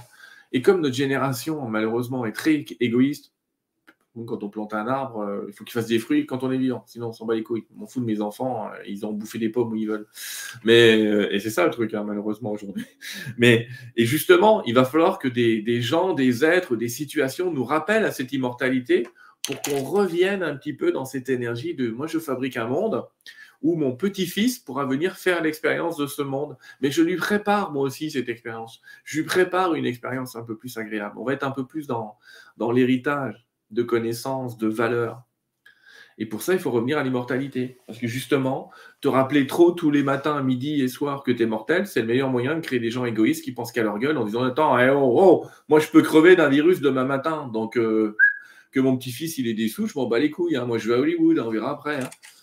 Eh ben non. eh ben non. Il va falloir revenir à des trucs un peu plus euh, pensés dans le temps. Ah oui. Ben, surtout moi, quand je vois les, ces jeunes-là qui vont à la guerre, là, puis qui meurent à 20 ans, puis qui. Ils savent qu'ils vont revenir. Je veux dire, euh, aller se faire tuer dans une euh, crevasse, et puis tu as juste 20 ans, ça n'a pas d'allure. Euh, J'écoutais hier euh, Thierry, Tyler, Tyler, Thierry, un peu, c'est sur Netflix, Tyler Henry, ouais, qui, est le, qui est le médium d'Hollywood. Ça vient de sortir sur Netflix, et puis c'est fou comment, qui, communique avec les morts et puis qui arrive avec des détails mais précis, avec des couleurs, mais c'est. C'est là qu'on voit qu'il communique vraiment avec quelqu'un. C'est fou comment que les, détails euh, sont, sont, précis. Ben, c'est là qu'on voit qu'il y a vraiment quelque chose dans, l'au-delà. Quand quelqu'un communique avec un mort comme ça, qui est capable d'aller et dire à la personne, il y avait telle chose dans tel tiroir, etc. etc. C'est fou, hein? Ça m'arrivait parfois aussi en séance que les guides donnent des détails comme ça avec des gens qui se mettent à pleurer dans la salle parce que. Ah ouais. Sur des détails que personne ne pouvait savoir. Si tu veux savoir, ça m'est encore arrivé ce matin. Mais euh, euh, moi, je peux pas dire que c'est pas mon métier. C'est les guides qui parlent. Mais c'est vrai que c'est étonnant de t'apercevoir que le guide dit une vérité que tu as dit à personne. Ah ouais? Moi, j'ai vu une dame, une dame un coup, je me souviens d'une séance à Dijon. Et il y a le guide qui fait, mais pourquoi tu as mis le faux aujourd'hui? Et je ah là, de quoi parle le guide? Pourquoi tu as mis le faux? En fait, elle a un bijou sur elle dont elle a l'original et la copie. Et le guide est en train de lui dire qu'elle avait mis euh, le faux bijou. Et juste après, il lui dit, euh, parce que voilà, tu, pourrais mettre le, vrai bijou. Alors, ça a été très furtif. Euh, mais la dame, elle a dit, Comment il le sait euh Et euh, chérie, tu lui as dit que j'avais mis le faux Non, non, ça ne connaît pas. Et c'est vrai que ça aide de t'apercevoir que, mais on le verra, les champs de l'invisible, ils sont incroyables. Incroyables. Et ils nous rappellent à quel point finalement on n'est pas grand-chose. Mais que justement, se souvenir qu'on n'est pas grand-chose, mais un pas grand-chose immortel, ça devrait nous aider à réfléchir différemment. Et à créer communauté et communautaire. On est heureux qu'ensemble être heureux tout seul, c'est, oui, tu peux être heureux tout seul, mais ça dure jamais longtemps. Oui, il t'en faudra toujours plus. Ah oui. C'était tellement. Mais moi, c'est pour ça que j'ai, que j'ai euh, repris la chaîne LGC, c'est parce que je, vois tellement qu'il y a du potentiel dans l'invisible, qu'il y a de la.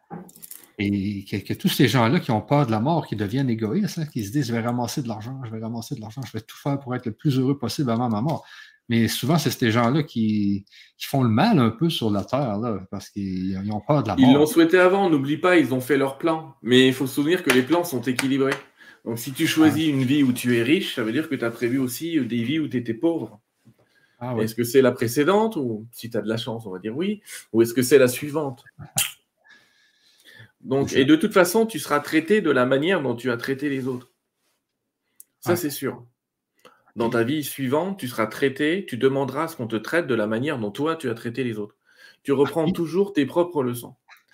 Donc c'est pour ça que tu as des grands guides dans le monde entier qui disent n'agissez pas envers les autres comme vous enfin ne faites pas aux autres ce que vous ne voudriez pas qu'on vous fasse. C'est très simple, c'est parce qu'en vérité, tu te le fais à toi. Ah. Tôt ou tard. c'est compliqué à comprendre dans l'existence. Là, on va aller loin, mais comprenez bien ceci.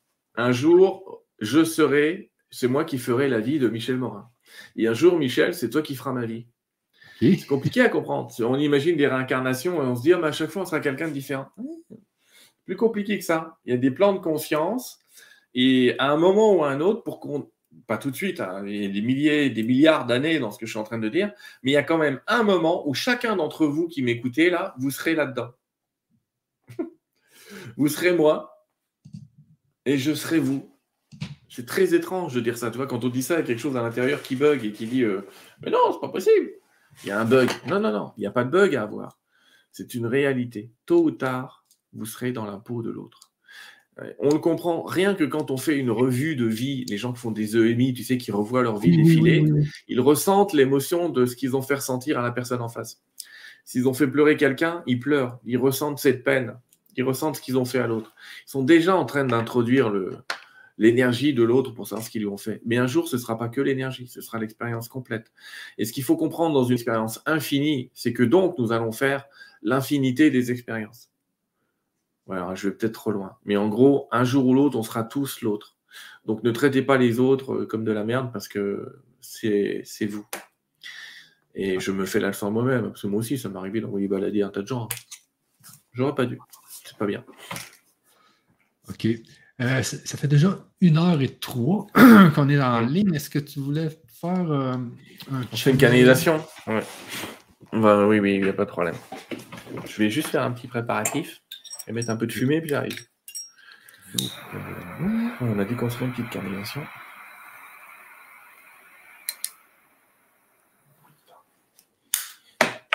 Je ne vais pas foutre le feu. C'est de l'encens de Liban. Alors.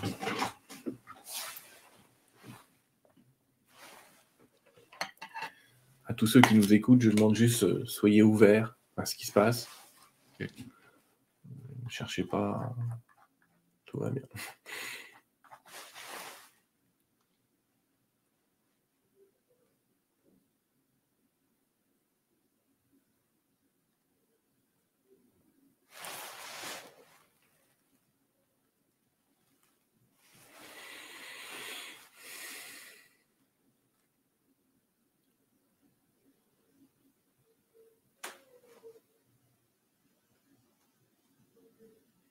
Chères âmes,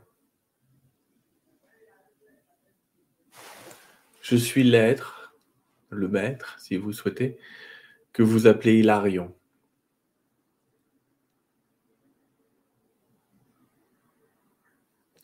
Aujourd'hui, peut-être, puis-je encore préciser quel est notre rôle en tant qu'ange, en tant que guide?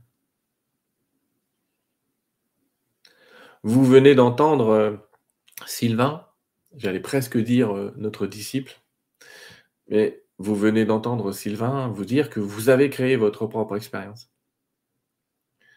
que vous avez écrit euh, bien des lignes temporelles pour vous et pour chacun d'entre vous aussi parfois, car vous avez créé chacun des croisements d'existence autour de vous.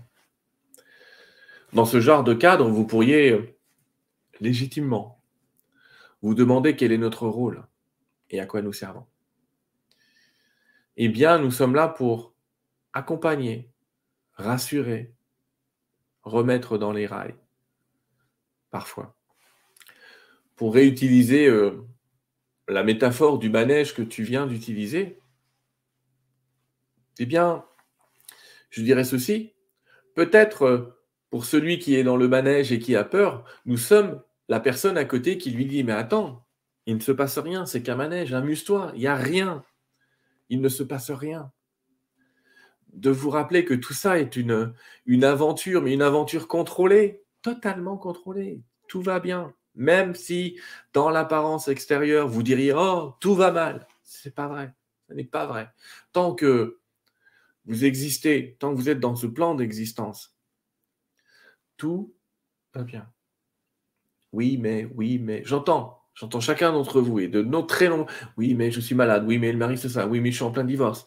Oui, mais il y a la guerre. Oui, mais il y a des gens qui meurent. Tout ça, c'est tout, tout, tout, tout, tout un tas d'expériences dont vous me parlez. Elles ont chacune leur place euh, en l'âme. Suis-je capable d'aimer malgré tout ça? Suis-je capable d'aimer malgré la guerre? Est-ce que je vais encore créer des camps? Lui est le gentil, lui est le méchant. Est-ce que je vais encore créer euh, l'illusion de la victoire, j'allais dire? Oh, Si elle est élue, j'ai gagné. Si lui est élu, j'ai gagné. Non. Non. Qui a gagné? Pas vous. Pas vous. Votre victoire est dans l'amour. Votre victoire est dans l'union. Votre victoire, elle est dans la compréhension que vous êtes aussi, aussi l'expérience dans laquelle vous vivez. Et que pour manifester une expérience différente, il va falloir la penser, la réfléchir, être un miroir différent hein, de cette même expérience. Vous proposer une autre interprétation de ce qui se passe. Revenir peut-être dans le moment présent pour ne pas vous angoisser inutilement, n'est-ce pas, cher canal? Alors, il s'agit ici vraiment de se positionner ici et maintenant. Et là aussi est notre œuvre, de vous repositionner à l'endroit où vous êtes, de vous faire quitter la peur, de vous apprendre à la quitter, de vous apprendre à, à manifester des états d'être différents, des comportements différents, dans la même histoire. Serez-vous l'imbécile qui a peur de tout ou le sage qui avance tranquillement? En confiance. Et quand je dis l'imbécile qui a peur de tout, ne m'en voulez pas. Ce n'est pas un jugement de valeur. C'est pas vraiment un jugement de valeur. C'est juste l'idée de quel dommage, parce que vous allez vous en vouloir à vous-même d'avoir pris les choses comme ça, d'avoir décidé de les voir comme ça. Elle est là, notre aide. Notre aide, c'est de vous apporter une compréhension sur les phénomènes invisibles pour les intégrer dans le visible Voici quelle est notre utilité.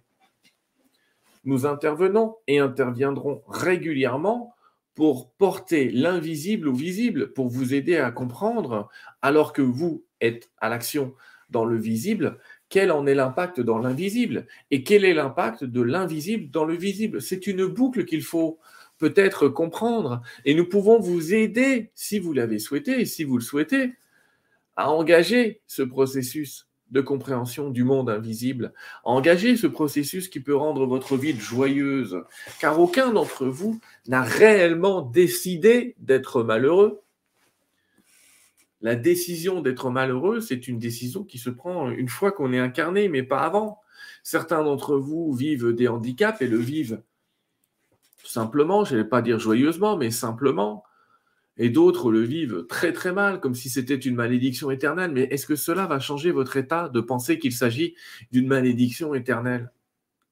En aucun cas.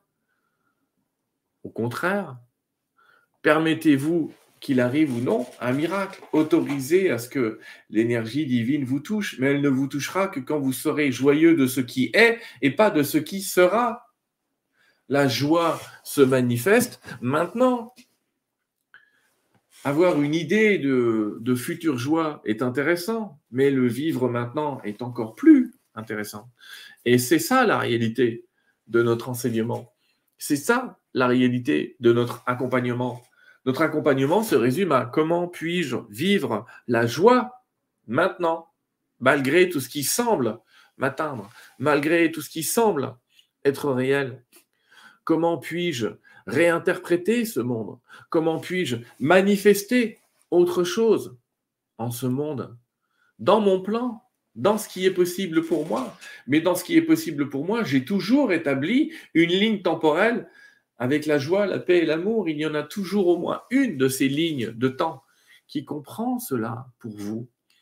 Et quand vous vous en éloignez, nous vous aiderons à vous en rapprocher, à vous en rapprocher en vous aidant par diverses méthodes, techniques et enseignements à quitter la peur, car elle est euh, le fruit dans le verre, cette peur.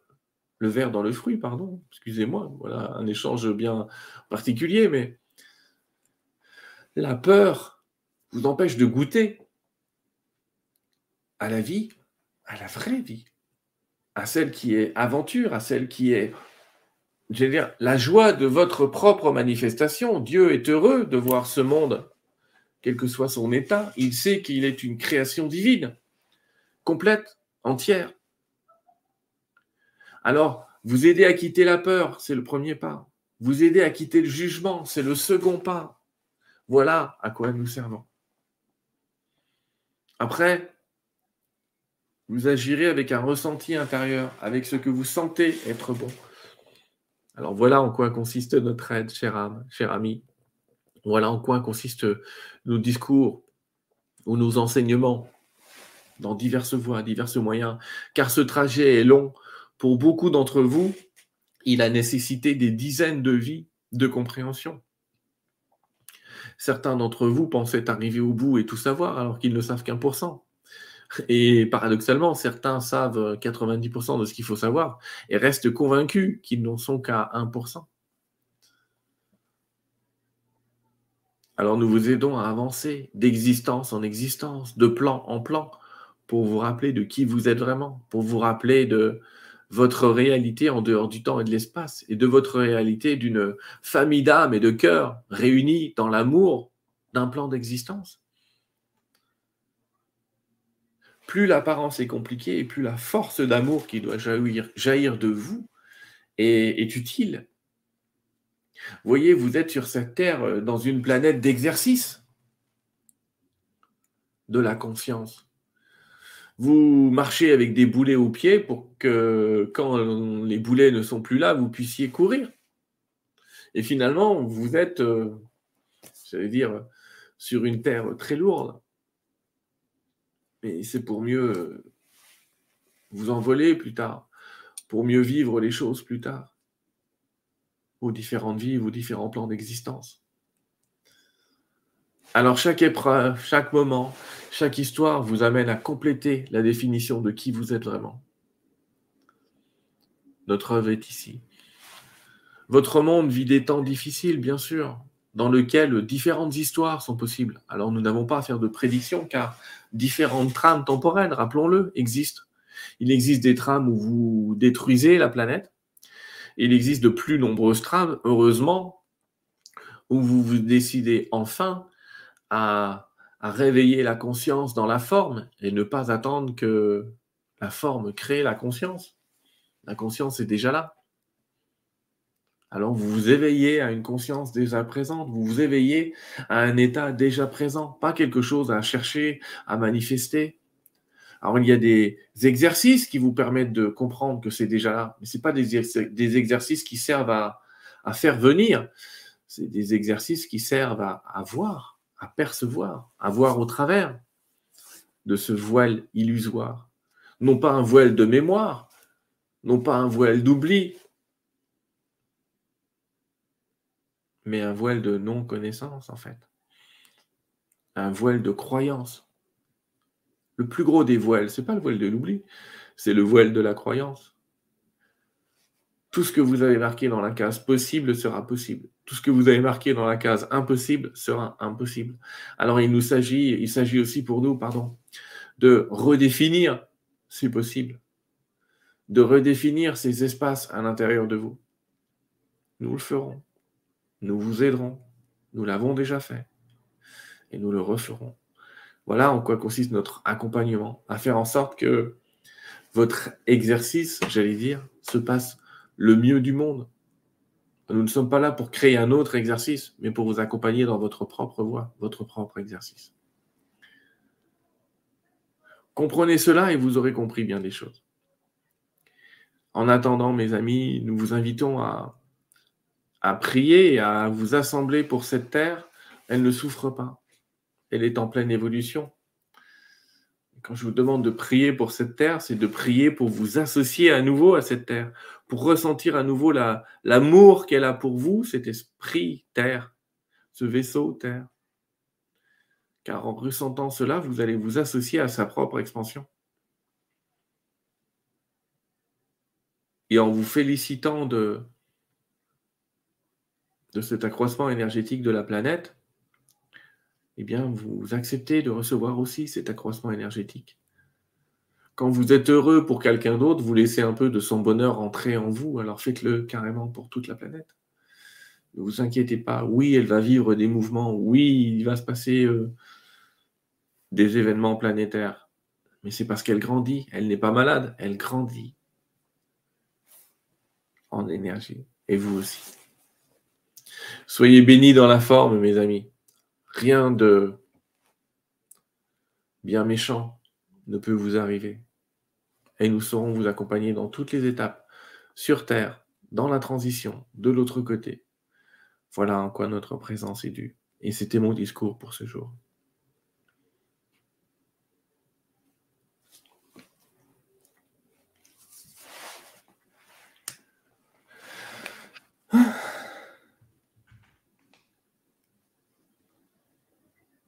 Voilà une courte, courte canalisation.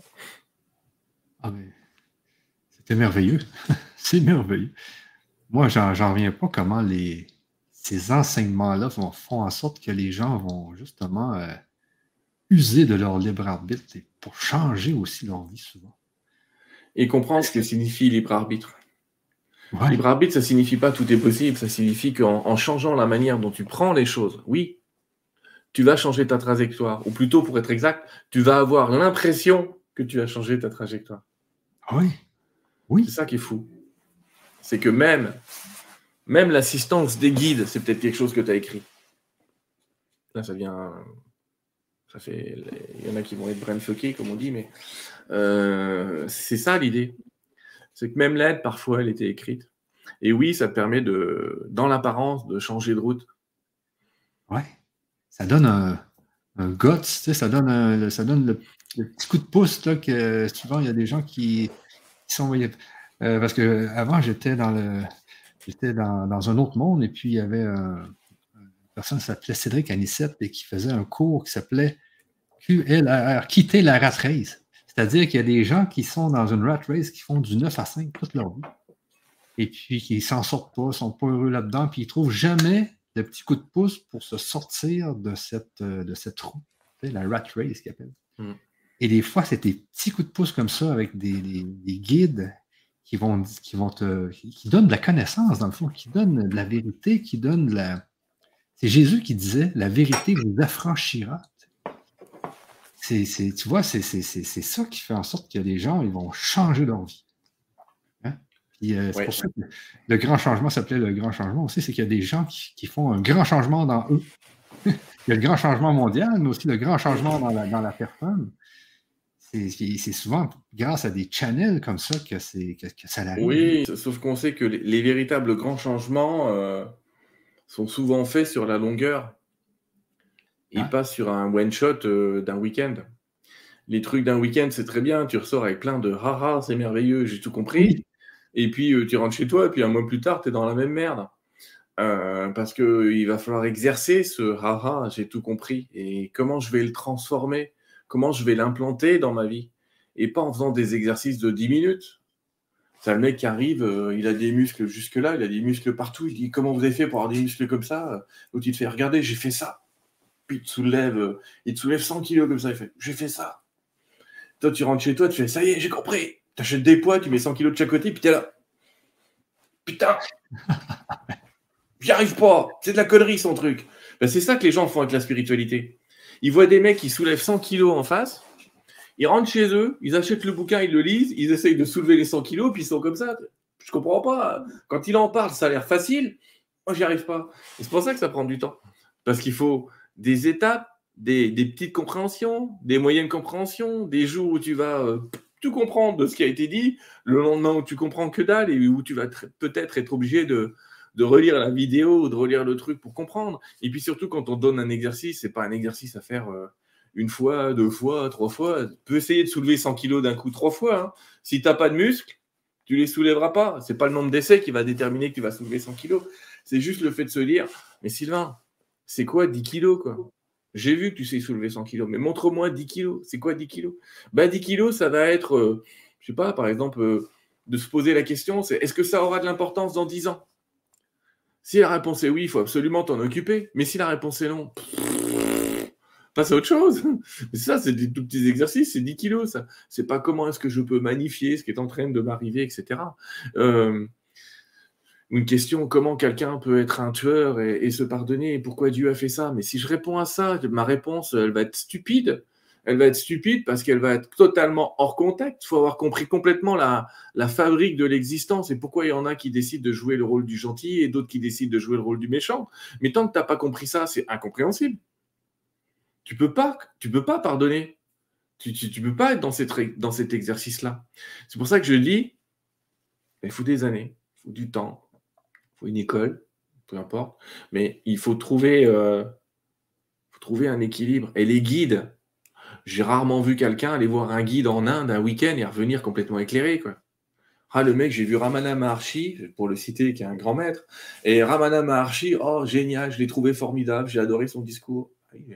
La plupart des disciples de Ramana Maharshi, ils étaient restés un an ou deux avec lui avant de commencer à comprendre ce qu'il était en train d'évoquer au discours numéro un. Ou pire que ça, parce que comme les guides ont des discours non duels, dans ce que vient de dire Hilarion, ceux qui ont un niveau de compréhension vont comprendre plus de trucs, ceux qui ont un autre niveau vont comprendre un autre truc, et des fois tu vas réécouter la vidéo dans un an et tu vas encore comprendre un autre truc. C'est ce qui se passe d'ailleurs que le bouquin que j'ai écrit, ou d'autres, parce que c'est des discours non duels, les discours des guides, tu as toujours un niveau de compréhension différent. Tu le relis, tu as l'impression de le relire pour la première fois. C'est ça qui est très étonnant. Dans ce monde de l'invisible, c'est comme si, en le lisant depuis une trame temporelle qui a changé, c'est comme si le bouquin était différent.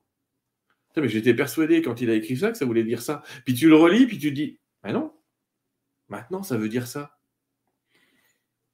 je ne sais pas si tu me suis, mais c'est juste pour dire, c'est une voie, c'est un cheminement. Le grand changement, on est en train de le vivre. Mais le grand changement, ce n'est pas une explosion, c'est un chemin. C'est le chemin de Compostelle. Mais le chemin de Compostelle, le mec il dira Je vais faire le chemin de Compostelle, mais mettez-moi un kilomètre avant le truc, à la fin. Hein. non. Il se de ma gueule, le mec. On va un tampon, il sera content, il montrera à tout le monde. Regardez, je fais un diplôme. Allez, ce week-end, j'ai fait un diplôme. Là, j'en ai plein derrière, des trucs que j'ai fait en. Ça, c'est des diplômes que j'ai eu en 2-3 mois. J'en ai plein, moi. Je t'en sors une boîte de diplômes. C'est pas un problème, mais ça sert à rien. Si je les pratique pas, si je les connais pas, ça sert à rien. Et c'est un peu ça qu'essayent de nous expliquer les guides, c'est que quand tu prends un guide ou quand tu choisis un guide, il bah, faut le suivre quelque temps. Même s'il t'amène dans une mauvaise voie, et le paradoxe est là, c'est que ça faisait partie de ton chemin. Et parfois, il faut savoir se tromper euh, pour ne plus se tromper. Il y avait un phénomène, je ne vais pas citer le nom, mais je pense à une jeune fille blonde qui était très connue sur le grand changement à une époque, et qu'un jour j'ai eu et qu'elle me dit Oui, mais d'accord, mais les gens ils commencent avec moi, puis après ils iront avec toi. Je dirais, mais dans ma tête, je me disais, mais tu, leur dis n'importe quoi. il me dit, oui, mais comme ça, ils sauront qu'ils se sont trompés, ils viendront ailleurs. Ah, puis après, tu te dis, oui, c'est vrai, il faut une première marche d'escalier pour passer la deuxième. C'est vrai parfois, euh, il faut se planter, parfois, il faut suivre des gens au bout de je sais pas combien de temps, tu te dis, euh, mais c'est plus pour moi. Ça ne veut pas dire que ce qu'ils disaient était faux, hein, paradoxalement. Ça veut dire que tu avais besoin de passer par ce chemin-là. Tu vois, c'est comme quand dans, Karate Kid, euh, le mec, pour faire du kung-fu, dans Karate Kid, au début, il lui fait nettoyer la bagnole. Je sais pas si tu te souviens du film, mais il lui fait nettoyer la bagnole en lui faisant faire des mouvements comme ça. Puis l'autre, il dit, mais ça sert à rien tes conneries. Il dit, ouais, bah maintenant, on va arrêter. Mais le mec, il savait faire le mouvement déjà. Donc il savait que quand il y a quelque chose qui venait de taper, il fallait qu'il fasse ça, quoi. Il, avait le mouvement par cœur, il venait nettoyer la bagnole. Donc il faut des gens qui te font nettoyer la bagnole et que tu te dises pendant 10 ans que ça sert à rien pour un jour tomber sur le maître euh, entre guillemets supérieur où là tu vas t'apercevoir que si, si, si, ça a servi. Ah en gros, ce que j'essaye de dire, c'est il faut du temps. N'imaginez pas les amis que les compréhensions que vous pouvez avoir par moi ou par d'autres sont suffisantes parce qu'il faut les aligner dans le temps, il faut les tester, il faut être capable de re-questionner le, les guides. J'ai passé ma vie à, à, leur poser des questions. Et il m'a fallu euh, allez, je vais dire, dix ans de conversation avec eux pour avoir une espèce de, comment on pourrait appeler ça euh, Ça porte un nom en plus, mais une idée de complète de la réalité, entre guillemets. Il m'a fallu dix ans pour, euh, ça fait 20 ans maintenant, hein, il a fallu 10 ans, il a fallu 10 ans, il y a 10 ans. Mais pour créer une cosmogonie, je crois que ça s'appelle comme ça. Donc une idée de, de, de tous les phénomènes de l'univers et pouvoir répondre à, à, beaucoup de, pas toutes d'ailleurs, mais à beaucoup de questions. Et ça fait pas en 5 minutes. C'est ça que je veux dire aux gens. C'est espérer qu'un gouvernement ou un livre ou un, seul stage vous amène quelque chose. Ça va vous emmener des haha, ça va vous aider, mais quelque part, c'est le pas pour vous amener à un autre chemin, à un autre produit, entre guillemets. T'as enlevé ta voix, on t'entend plus, Michel. je te vois bouger tes lèvres, mais se dire, c'est génial, le, congrès qu'on va faire au complexe hélicoptère, je le rappelle, le 11 et 12 juin à Québec, n'hésitez pas à venir si vous êtes dans le coin, euh, ça, va, ça va bien aider les gens, ça va leur montrer des petites pastilles un petit peu de, tout le monde, mais l'idée c'est de les engager sur une voie. Ils n'auront pas tout compris dans le congrès, mais c'est génial de voir ça. C'est comme si tu allais voir des extraits de films et qu'au final, tu avais envie de voir le film complet. Mais par contre, quelqu'un qui croit qu'il a maîtrisé parce qu'il a vu un extrait, moi, tu peux me filer un échantillon de. J'ai du mal à. Enfin, c'est moi, ça, ma femme, elle pourrait, mais je veux dire, moi, tu peux me filer un échantillon de tissu, je suis incapable de te dire ce que va donner le vêtement. Carole, oui, tu, lui montres un morceau, et, elle te projette le truc, elle a déjà vu le truc fini. Mais moi, j'en suis incapable. Il faut que je. Quand je vois le truc complet, je dis Ah, d'accord, là, je peux donner mon opinion. Mais en cours de route. Ben, moi, ça me fait penser au. Euh, aux maîtres en Inde qui vont dans des grottes dans l'Himalaya, mais toute leur vie. Hein. Oui. Ils, vont, ils vont être là tout seuls. ils vont apprendre, mais, mais, c'est une vie au complet. c'est fou, là. Oui, oui, c'est pareil au Tibet. Il y, a, des moines qui s'enferment pendant dix ans pour apprendre le voyage astral, pour sortir de leur corps. Et pour euh, c'est Rampa qui expliquait ça, que la moitié de ces moines, quand ils sortent, ils disent Mais c'est complètement con, en fait, ça sert à rien. Oui, je sais, je sais sortir de mon corps, mais au final, on s'en fout.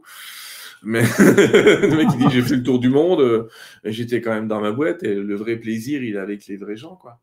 Et. Euh,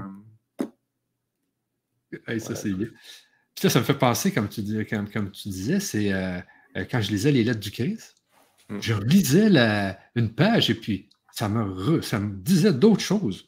On relit, ça nous redit d'autres choses. Tu sais, donc, c'est presque infini, hein, les, apprentissages qu'on fait euh, mm.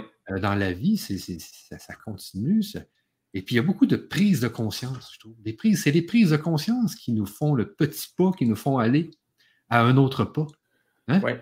Et à chaque fois, le but du jeu, c'est d'avoir un aha par page, quoi. Et c'est le cadre, les livres non duels, que ce soit effectivement les lettres du Christ, le courant miracle, le premier que j'ai écrit, dont on va reparler tout à l'heure, mais ou maintenant, peu importe. Mais l'idée, c'est que ces livres non duels, il y en a, il y en a plein. La Bargata Vita, pour ceux qui connaissent, le, même l'esprit de la guerre. Enfin bref, il y, a plein de bouquins comme ça qui sont en fait non duels, malgré des apparences duels pour, pour, le dernier que je viens de citer. Euh, en vérité, quand tu les relis, c'est jamais le même. Et, mais on avance de ah ah ah ah, de on fait un bond en avant, deux pas en arrière, re un bond en avant, mais un jour on recule plus, tu vois. Et un jour on fait que avancer. Et au début, que les élèves, entre guillemets, ne s'inquiètent pas. Au début, tu montes, tu descends, tu montes, tu descends, j'ai compris. Ah ben non, j'ai rien compris. Ah ben j'ai cru que j'avais compris, mais en fait, j'avais pas compris. Euh, et c'est compliqué, ce monde spirituel, parce qu'en fait, tout est vrai. Quelle est la vérité? Il n'y en a pas. La vérité, c'est celle que tu vas construire pour toi. Ce sera vrai pour toi. Mais ce ne sera pas vrai pour le copain. De la même manière que tu as des goûts euh, musicaux. T'aimes ça, mais t'aimes pas ça. Est-ce que ça veut dire que l'autre musique, c'est de la merde? Non. Ça veut dire que t'aimes pas. Or, les gens, dans le spirituel, ils sont trop dans la dichotomie du ça, ça doit être vrai. Donc, si ça, c'est vrai, alors ça, c'est pas vrai. Eh ben non, c'est pas vrai. Mais c'est peut-être qu'un jour, le truc où tu as dit c'est pas vrai, tu vas y revenir en disant en fait, c'était l'autre qui était de la merde. Et ça, c'est bien. Tu vois, les premières fois que mon fils me fait écouter euh, euh, du hard rock ou je sais pas quoi, j'ai trouvé ça euh, dégueulasse. C'est de la merde. Et c'est vrai qu'il y en a dedans. Hein. Sérieux, il y en a. Mais un jour, il me fait écouter, euh, il me fait écouter du, du métal avec des héros comme Nightwish ou des, gens comme ça. J'ai trouvé ça merveilleux. Mais il y a une vraie énergie. Enfin, c'est ça que je veux dire, c'est faut pas jeter le bébé avec l'eau du bain. Et la spiritualité est typiquement un truc où les gens ils sont là à dire, alors lui il est bon, puis lui il est pas bon. C'est pas vrai. C'est pour ça quand on me demande un avis, même des fois sur des intervenants chez vous, qu'est-ce que tu penses de lui et de lui? Qu'est-ce que je te donne un avis? Moi, je suis pas un adepte, mais je suis pas. Ça ça veut pas dire qu'il a raison ou tort. Tu vois ce que je veux dire? C'est comme si tu me demandais un avis sur un chanteur. Oui, il chante bien. Bon, je suis pas fan, quoi. Et à côté de ça, je dis aux gens que j'aime Sardou. J'aime Sardou. Euh, tu as tous les jeunes qui me regardent en disant Sardou, c'est qui? Donc, euh, c'est ça le truc. C'est comprendre que dans la spiritualité, il faut goûter un peu à tout, il faut finir par se faire ses propres goûts, mais vous ne pouvez pas demander à un mec, même s'il est votre maître, où est la vérité. C'est la seule qui pourra vous montrer, c'est la sienne, pas la vôtre. Ouais. Ben, justement. Et puis, c'est en, pratiquant et en repratiquant. C'est ça que j'ai remarqué, c'est euh, le fait qu'on revient sur les choses. Parce qu'on oublie facilement. Hein. Il y a des gens qui vont dans des week-ends euh, de développement personnel, ils ressortent de là, ils, sont ils ont des émotions, ils ont des frissons, puis deux semaines après, ils ont oublié. C'est parce qu'il faut que ça soit un processus qui est continu. Et c'est de ça qu'on parlait quand j'étais chez vous avec euh, Joanie. Et puis, euh, on a parlé de ça, et puis on s'est dit, ben moi, je me suis dit, ça serait le fun que les gens chez LGC puissent avoir un enseignement de Sylvain euh, puis là, c'est de là, c'est de là qu'on a parlé justement du livre, du premier livre que tu avais fait, qui était. Euh, Mais un écran moitié-moitié, on te voit tout petit. Ah ouais, oui, ok, c'est vrai. C'est dommage, je suis en train de me dire, Michel, euh, faut que tu te vois. Oui, effectivement, on en a parlé. Et donc, on va vous en parler, les amis. Et la question qu'on se posait avec Michel, et on a un peu la réponse parce qu'on veut le faire, c'est de créer une école. Et de créer, de créer une école qui s'appellerait l'école des apprentis sages. Je vous donne le teaser, on vous donne déjà le titre, t'as vu?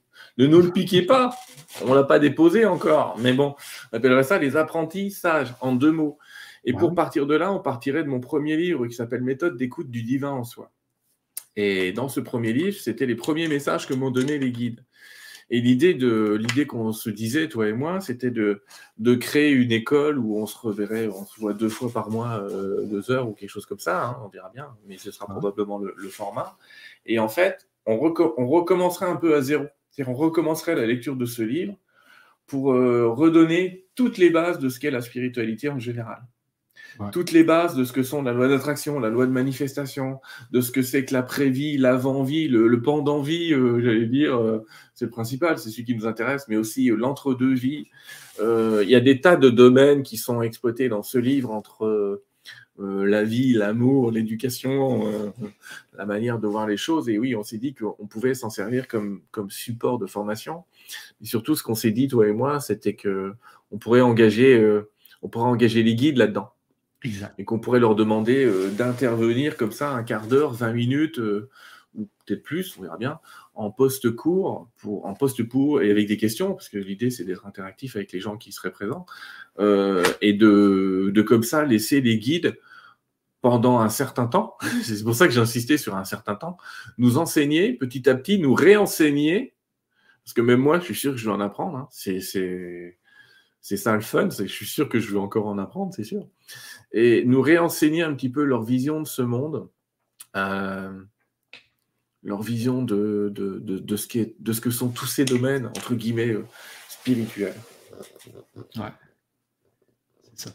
Et tout à l'heure, euh, j'écoutais aussi ce que tu disais dans, dans, le channeling. Tu disais que les, les, les apprentissages, eux, avancent en conscience. Tu vraiment dit apprentissage. oui. Et ah bon, il l'a dit, mais j'ai pas fait gaffe. le problème, c'est qu'il faut que vous compreniez que quand je canalise, euh, dans un cas sur deux, j'oublie ce qui vient d'être dit. C'est pas ma mémoire. J'expliquerai aussi le processus s'ils veulent, mais c'est pas ma mémoire qui est utilisée, c'est la leur. Et effectivement, on parle de niveau de conscience. C'est-à-dire que je représente toujours ça euh, par un, dessin qui est là-bas, mais comme je suis en plein déménagement, je ne vais même pas aller le chercher, ça va être le bordel. Mais notre âme, elle est toujours entre le ciel et la terre, en fait. Notre âme, c'est pas un point fixe. Et on l'expliquera, ça aussi. Mais ça oscille entre le ciel et la terre, donc entre le sans forme et la forme. Mais notre conscience, elle, notre conscience, elle est soit dans le corps physique, soit dans le corps mental supérieur, qu'on pourrait appeler euh, aussi la, conscience euh, supérieure, soit dans, dans Dieu, on va l'appeler comme ça pour le moment. Et ça, quand tu augmentes ton niveau de conscience, tu restes sur Terre, mais avec un niveau de conscience différent. Et ça revient. Alors ça, rester sur Terre avec un niveau de conscience différent, et il faut rester sur Terre. Là aussi, on insistera sur le fait que faut pas être flyé, hein. faut pas commencer à partir en voyant des, petits oiseaux partout, en se disant que le monde est merveilleux. Faut pas être but non plus. Hein. C'est une école. Hein. Il y a des exercices. Mais euh, l'idée, c'est qu'en modifiant son niveau de conscience, on va modifier notre regard sur l'humanité, sur ce que nous sommes sur ce qu'est l'humanité et sur la manière de se comporter dans notre humanité, notre humanitude, pour utiliser le mot de quelqu'un, et notre euh, et puis comme ça réussir à changer ces, certitudes, donc ces fameuses croyances, parce que les croyances elles sont à la base de notre vision du monde. On ne voit que ce en quoi on prête attention et croyance. Et changer de croyance, changer de niveau de conscience, c'est forcément changer sa vie. C'est obligatoire. Et ce qui est rigolo, c'est que les gens vont s'en apercevoir, ceux qui viendront dans, notre école. là. C'est une école virtuelle, hein, on rassure, on n'est pas à Québec. La moitié sera, trois quarts sera en France, on va pas leur dire de faire un voyage tous les 15 jours. mais bon, mais peut-être qu'un jour on donnera des cours en public. Mais en tout cas, euh, c'est forcément un changement de vie. Et ce qui est drôle, c'est que c'est les autres qui vont leur dire. Moi, je suis convaincu que les, futurs, entre guillemets, élèves, euh, c'est les gens à côté qui vont leur dire, c'est bizarre, mais tu as changé, mais tu as l'air plus ceci ou moins cela, je ne sais pas. Euh, et oui, oui, bien sûr, évidemment qu'il y a ces changements. Ces changements sont obligatoires. Si c'est le, cours en miracle, dont on pourra parler un peu aussi dans ces trucs-là, euh, démarre en disant ce cours est un cours obligatoire. Parce qu'on modifie sa manière de penser. On modifie sa manière de voir le monde. Donc ça modifie le monde. Ça modifie l'expérience. Quand tu rentres dans un manège en te disant oh, je risque rien, tout est sécuritaire, j'ai que du fun à prendre, tu vas prendre du fun. Quand tu rentres en disant ce truc est branlant, ça vient juste, je vais me casser la gueule, ça va être un peu moins fun. Donc ça, c'est un peu pareil. C'est comment apprendre à, mettre du fun sur ce chemin, à, avancer là-dedans, à avancer dans une théorie pour ceux qui connaissent bien l'Inde. On va rentrer dans ce qu'on appelle le supramental en Inde. Euh, donc on va être un petit peu au-delà du, mental, du mental conventionnel. Et c'est ça l'idée. Mais oui, encore une fois, ça ne se fait pas en une fois ça se fait en tout un tas de lectures, tout un tas de séances. Et puis tu m'as gentiment proposé euh, de mettre, euh, j'allais dire, euh, l'architecture, produits, etc. en ligne et de participer avec moi à cette, école. Oui. C'est pour en faire profiter aussi toute la, société du grand changement en même temps, toute, toute, la communauté du grand changement. parce que ça fait longtemps que tu es sur le grand changement, mais on n'avait jamais vraiment fait quelque chose ensemble. Là non, non. Euh, mais tu sais, euh, je fais une parenthèse parce que je ne sais même pas si je te l'avais dit, mais tu peux, Carole m'en est témoin, elle te le redira. Mais avant que je vienne au Québec, les guides m'avaient dit va au Québec parce que tu as une école à monter là-bas. Et je ne ah savais pas. Ah, je te jure, sur l'âme de Dieu, comme dit ma femme, je te jure que c'est vrai. Et je l'ai dit à plein de gens d'ailleurs, euh, même dans des anciennes vidéos, vous pouvez remonter dans des vidéos d'il y a un an où je disais aux gens, a priori, j'ai une école à faire là-bas, mais je ne sais pas du tout de quoi on parle. Et c'est peut-être ça Ah, c'est peut-être ça. Peut-être qu'on m'a fait venir ici pour qu'on soit tous les deux, tu vois, sur ce chemin à, faire cette école qui va rayonner, euh, je laisse pas dans tout le monde francophone déjà, parce que n'importe qui qui est français arrivera à comprendre. Ah Sauf si quelqu'un veut sous-titrer en anglais, mais globalement, euh, globalement, tu vois, c'est le plan. Ouais. Cette école, c'est le plan. Et puis comme on avait euh, justement dit, c'est le fait qu'on revient. C'est pas juste un week-end, hein, c'est tout le temps. On revient, ouais. On va, on va de semaine en semaine, de mois en mois. Pour bien ancrer les choses. Pour bien ancrer les choses. Hein. C'est un peu comme les graphiques. Les graphiques euh, de la vie. Le graphique de la vie, on monte, on descend, on monte, on descend. Mais là, on veut être plus en montant oui, pour en les choses même si on pourra pas, on, aura une interaction avec les gens, on pourra pas s'occuper de tout le monde en même temps, mais prendre un ou deux élèves de temps en temps, et puis aller chercher un petit peu le pourquoi ça n'a pas marché pour eux, parce qu'il y a des gens qui vont revenir en disant, mais moi j'ai fait ce que tu as dit, mais ça n'a pas marché. Mais on va creuser avec ces élèves-là le pourquoi ça n'a pas marché. Parce que c'est souvent les mêmes raisons, les raisons de l'échec qui font que ça marche pas, entre guillemets, c'est souvent les mêmes. Et je les connais, parce qu'en 20 ans, tu imagines que j'ai eu le temps de les voir. Mais euh, dans, pas mal, dans pas mal de gens. J'ai vu des centaines, des milliers de personnes, j'en ai coaché des centaines aussi. Je, les vois. Au début, euh, je réfléchissais, mais maintenant, euh, les obstacles, je les vois, ou les guides les voient. Et comme ça, on peut lever les obstacles. Parce que ceux qui réussissent, ils réussissent, pour pas de questions. Mais pour avancer, on a besoin de ce questionnement, on a besoin de ces questions. Et c'est ce qu'on va faire. Donc on avancera en cours, en questions, en canalisation, en interaction avec toi. Et ah oui. roule ma poule, comme on dit chez nous. Si, moi, ça me fera plaisir d'avoir euh, plein de gens, euh, entre guillemets, comme élèves. Je refuserai qu'on m'appelle maître, mais j'adore. Oui, oui, bien sûr. Je veux bien hein, des élèves. Des élèves, hein, pas des disciples. Tu vois ce que je veux dire? Moi, je suis vraiment content. tu sais que je t'ai découvert, moi, c'était au chapiteau euh, que Stéphane avait fait à Tours en 2014, je pense. C'était sur l'écran grand. oui, j'ai réveillé tout le monde en parlant un peu de la loi d'attraction à l'époque. Ouais. Oh, j'avais adoré ça, vraiment, vraiment. Euh, c'était superbe. Et puis, euh, ben là, c'est oui, parce que je suis pas euh, prise de tête. Moi, je veux qu'on s'amuse ben qu'on apprenne. J'ai pas question que ce soit trop. je pourrais te faire le, supra le supramental appartient au quatrième degré de la conscience christique. Eh, on se rend pas la tête avec des conneries pareilles. Euh, on avance et oui, oui, j'ai envie que ce soit fun, il faut que ce soit drôle. Oui, la spiritualité, de manière générale, c'est un truc drôle. Il y a des trucs très très précis, techniques. Peut-être qu'on rentrera dans un ou deux d'entre eux, si on doit rentrer dans les couleurs de chakra, machin. Je vais pas t'inventer des couleurs qui n'existent pas, mais euh, tant qu'on peut s'amuser, on s'amusera. Tant que ça peut être drôle, ce sera drôle. Oui, oui, ben, c'est ça. Il, va y avoir beaucoup d'humour aussi. Euh, donc, c'est ça. Mais là, on a, on a, ça fait pas longtemps qu'on s'est rencontrés, donc euh, on n'a pas encore développé le, concept au complet, donc on ne peut pas aujourd'hui euh, vous donner. c'est pour ça que je vois l'une qui nous dit euh, cette école, elle débute quand? Oui, c'est ça. on est juste dans l'idée encore de cette école. donc, je sais qu'on va se préparer une autre conférence dans deux semaines, et puis sûrement que là, on va avoir tous les détails, parce qu'il faut qu'on en reparle avec Sylvain et tout. On va se faire une autre réunion là. Et puis, euh, on va vous donner les, grandes lignes de tout ça à la prochaine conférence qu'on va faire avec, euh, avec Sylvain.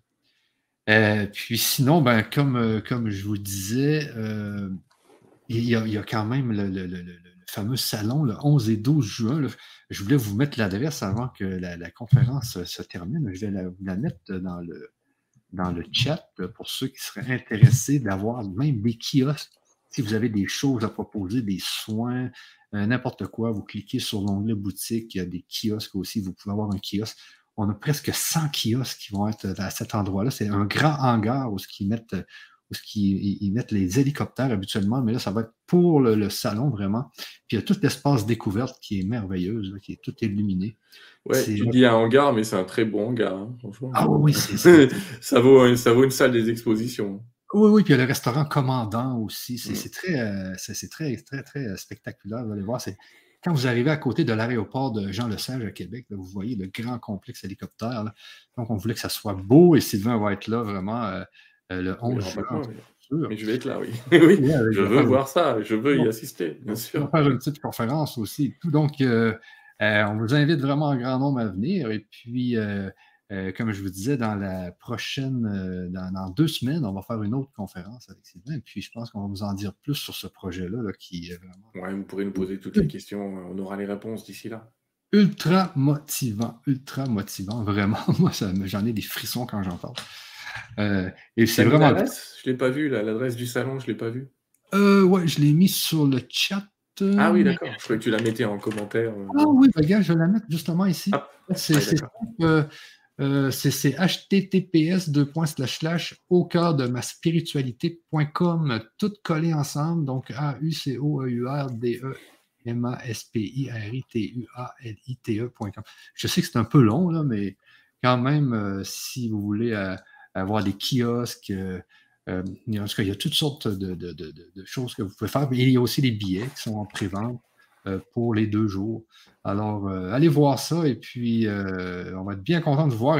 Et, parce qu'à Québec, il n'y a jamais eu encore un grand événement comme ça. Il y en a eu à Lévis, mais pas encore dans la ville de Québec. Alors, on est très content vraiment de, faire ça. Oui, puis moi, ça fait deux ans que je n'ai pas vu. un an et demi que je n'ai pas vu des gens en vrai. Ça va me faire du bien de vous voir. Franchement. Ça va faire du bien. On n'aura pas de normes super importantes exigées, a priori. Donc, aller. Non, il ne devrait plus avoir de masque, rien. À cette date-là, c'est supposé que c'est fini. Là. Même si c'est juste nous au Québec qui sont encore obligés d'avoir des masques. Ouais, ils vont se calmer. Hein. oui, c'est ça. Ils vont se calmer. OK. Euh, donc, euh, il y avait Michel qui dit Dépêchez-vous, j'ai déjà 80 ans au compteur. Ouais, mais bon, ça va aller. À 90 ans, tu vas être prêt. non, je pense qu'il faut. Euh, faut s'engager. C'est oui, c'est. Je vois Sylvie qui dit mentor. C'est un peu l'idée du mentor. Et effectivement, c'est bien de s'engager sur euh, un an ou plusieurs années, euh, mais parce que je le répète, s'engager sur une fois, deux fois, vous arriverez, vous n'y arriverez pas. Enfin, vous n'y arriverez pas. Vous allez y arriver, mais c'est bien de suivre. C'est, vous voyez, si vous aviez pris un cours de maths dans votre vie aujourd'hui, un seul cours de maths, euh, bah, ce serait quoi votre niveau mathématique Vous avez pris un cours de français, vous auriez été autodidacte en français, et il y en a des très bien. Mais ce que je veux dire, c'est bien quand on est sur la durée. Alors pour Michel qui a 80 ans, euh, voilà, t'inquiète pas, il faut pas très, faut pas non plus 300 euh, ans pour tout comprendre.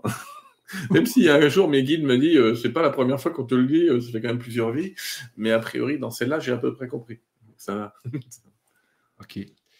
Euh, donc, il y a des gens qui demandent euh, pourquoi on n'a pas fait les questions-réponses parce qu'ils viennent juste d'arriver, parce qu'on a fait les questions-réponses au début, ça a duré environ. Euh, Vous pouvez regarder le replay, on a fait ouais, un petit trois quarts d'heure de questions-réponses. Regardez justement le, replay, donc on va terminer là, dans une minute environ. Là. vous avez juste à reculer la vidéo. La, la, vidéo actuelle va rester en ligne. Donc, dès qu'on a terminé, vous pouvez la recommencer au commencement et puis vous allez voir là, les questions-réponses qui ont eu lieu. Euh, mais vous êtes, il y a énormément de gens. Il y avait plus de 1000 personnes tout à l'heure. Donc, euh, on ne peut pas répondre à toutes les questions. Ça serait infini. Euh, donc, vous avez juste à remettre la vidéo au début et puis on va faire d'autres questions-réponses. Ben oui. Puis s'ils viennent dans l'école, on répondra aux questions au fil de l'eau. Ben on ne pourra pas répondre à tout non plus. On ne pourra pas répondre à tout non plus, mais vous apercevrez très vite que souvent les gens, ils ont les mêmes questionnements. Donc ça va être bien. C'est pour ça que je dis que ça va être bien. C'est parce que je sais, j'ai mis longtemps avant d'être prêt à le faire. Il faut que vous sachiez aussi. J'ai mis longtemps avant d'être prêt à le faire parce que je voulais attendre, un, que mes guides, mes guides me parlaient de l'école que je devais faire au Québec, ça fait déjà quelques années, mais que mes guides aussi me donnent leur autorisation d'être là, moi, et d'être là, eux. Euh, parce que c'est pas toujours évident. Et moi, je veux qu'ils s'engagent aussi. C'est dur ce que je vais dire, mais il y a des jours où j'arrive pas à canaliser. Et là, je leur ai dit, si on fait ça, ah, il faut qu'on y arrive, quoi.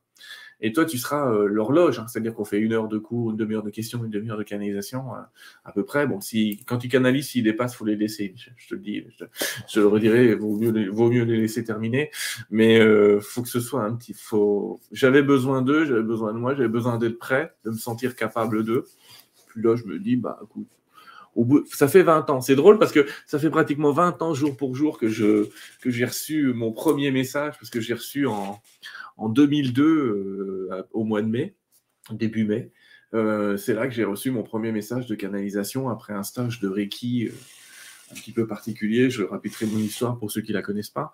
ça fait 20 ans. Donc je me dis, allez, au bout de 20 ans, on peut, peut y aller. On t'entend plus? Excuse-moi. J'ai cette manie de couper mon micro. oui, ben, exactement, que je, disais exactement. et puis, c'est le temps. C'est le temps. Et moi, moi, moi-même, je le sens que c'est le temps. et puis, on c'est pas pour. Les gens sont prêts parce que la période est tellement, entre guillemets, perturbée et perturbante que paradoxalement, c'est le bon moment pour mettre en place un changement. C'est le bon moment. Exactement, exactement. Et puis, euh, comme je dis souvent, c'est avec l'enseignement, avec, euh, avec les guides et tout, ça va nous permettre d'aller plus vite aussi. De, Parce qu'il y a des gens qui vont tâtonner pendant 20 ans, 30 ans, et c'est le fun d'avoir des, des, enseignements, de, justement des guides pour nous permettre de, faire des steps, d'aller un peu plus vite dans, nos connaissances. Oui, oui, oui. Je, suis incapable de dire le nombre d'années, mais euh, je sais qu'en 2-3 ans, il y aura des progrès fulgurants. C'est ça, Et c'est un enseignement qui peut être éternel, hein, parce que c'est ce que je te disais. On peut passer de ce premier livre où on va être dans l'introduction, dans cette école, et un jour passer euh, en mode académie, où là, on rentre dans le courant miracle. Là, il faut s'accrocher un petit peu plus au rideau, mais, euh, mais c'est très profond. Et on va faire des choses très profondes. Des choses parfois légères, et puis parfois des choses très profondes. Mais c'est ça. Hein. Ah oui, et c'est justement c'est l'autre livre que tu m'avais montré, c'était quoi qui était assez compliqué? Le courant miracle. Ah, c'est ça. Hey boy. ouais, je donne déjà des cours là-dessus, mais tu vois, quand je vais attendre que j'ai un peu plus d'expérience pour en faire une école. Ouais, ouais, mais euh, c'est très profond. Mais d'abord, il faut que les gens ils aient des bonnes fondations, quoi. Qu'on arrête d'inventer n'importe quoi. Et surtout qu'on apprenne à comprendre comment je peux dealer avec plusieurs théories différentes. Mais ça, on le verra ensemble. Exactement. OK. Euh, sur ça, ça fait déjà 1h50. Euh, 2 Et on s'était donné 1h30. Alors. Oh, on est entre bonne compagnie. Ben oui, ben oui, exactement. Alors, merci à tous euh, d'avoir été là. Hein, vraiment, merci beaucoup. C'était euh, vraiment superbe cette conférence. Euh, j'adore ça. Et puis, je suis vraiment motivé. Comme, comme je vous disais, j'ai lu aussi, moi, les lettres du Christ sur, sur Internet. Et puis, ça a, été, ça a été mon début, ça, de lire un livre, hein, de, channeling comme ça. C'est ça qui m'a. Parce qu'avant, moi, j'étais ultra scientifique. Je ne voulais rien savoir de la spiritualité. Pour moi, c'était n'importe quoi. Et puis, c'est en lisant ça que je me suis aperçu que le, que le monde de l'invisible, que dans le monde de l'invisible, il y avait une puissance énorme qu'on ne pouvait pas voir, qu'on ne pouvait pas toucher, mais pourtant qu'on peut utiliser. Hein, oui, on peut utiliser, oui, ça, je suis d'accord avec toi. Ah, ah, Alors, sur ça, les amis, je vous remets l'adresse du, euh, du, salon. Donc, euh, je vous la remets ici et puis je vous la remets aussi sur l'écran. Alors, je vous laisse, on vous laisse là-dessus à tous et puis euh, on a bien hâte de vous revoir dans deux semaines. Je pense que la prochaine conférence On se voit dans 15 jours, c'est le 5 mai de mémoire. Le 5 mai à 20h. Ouais. Ouais, je crois que c'est ça, ouais. Merci à Merci à vous. Bye bye.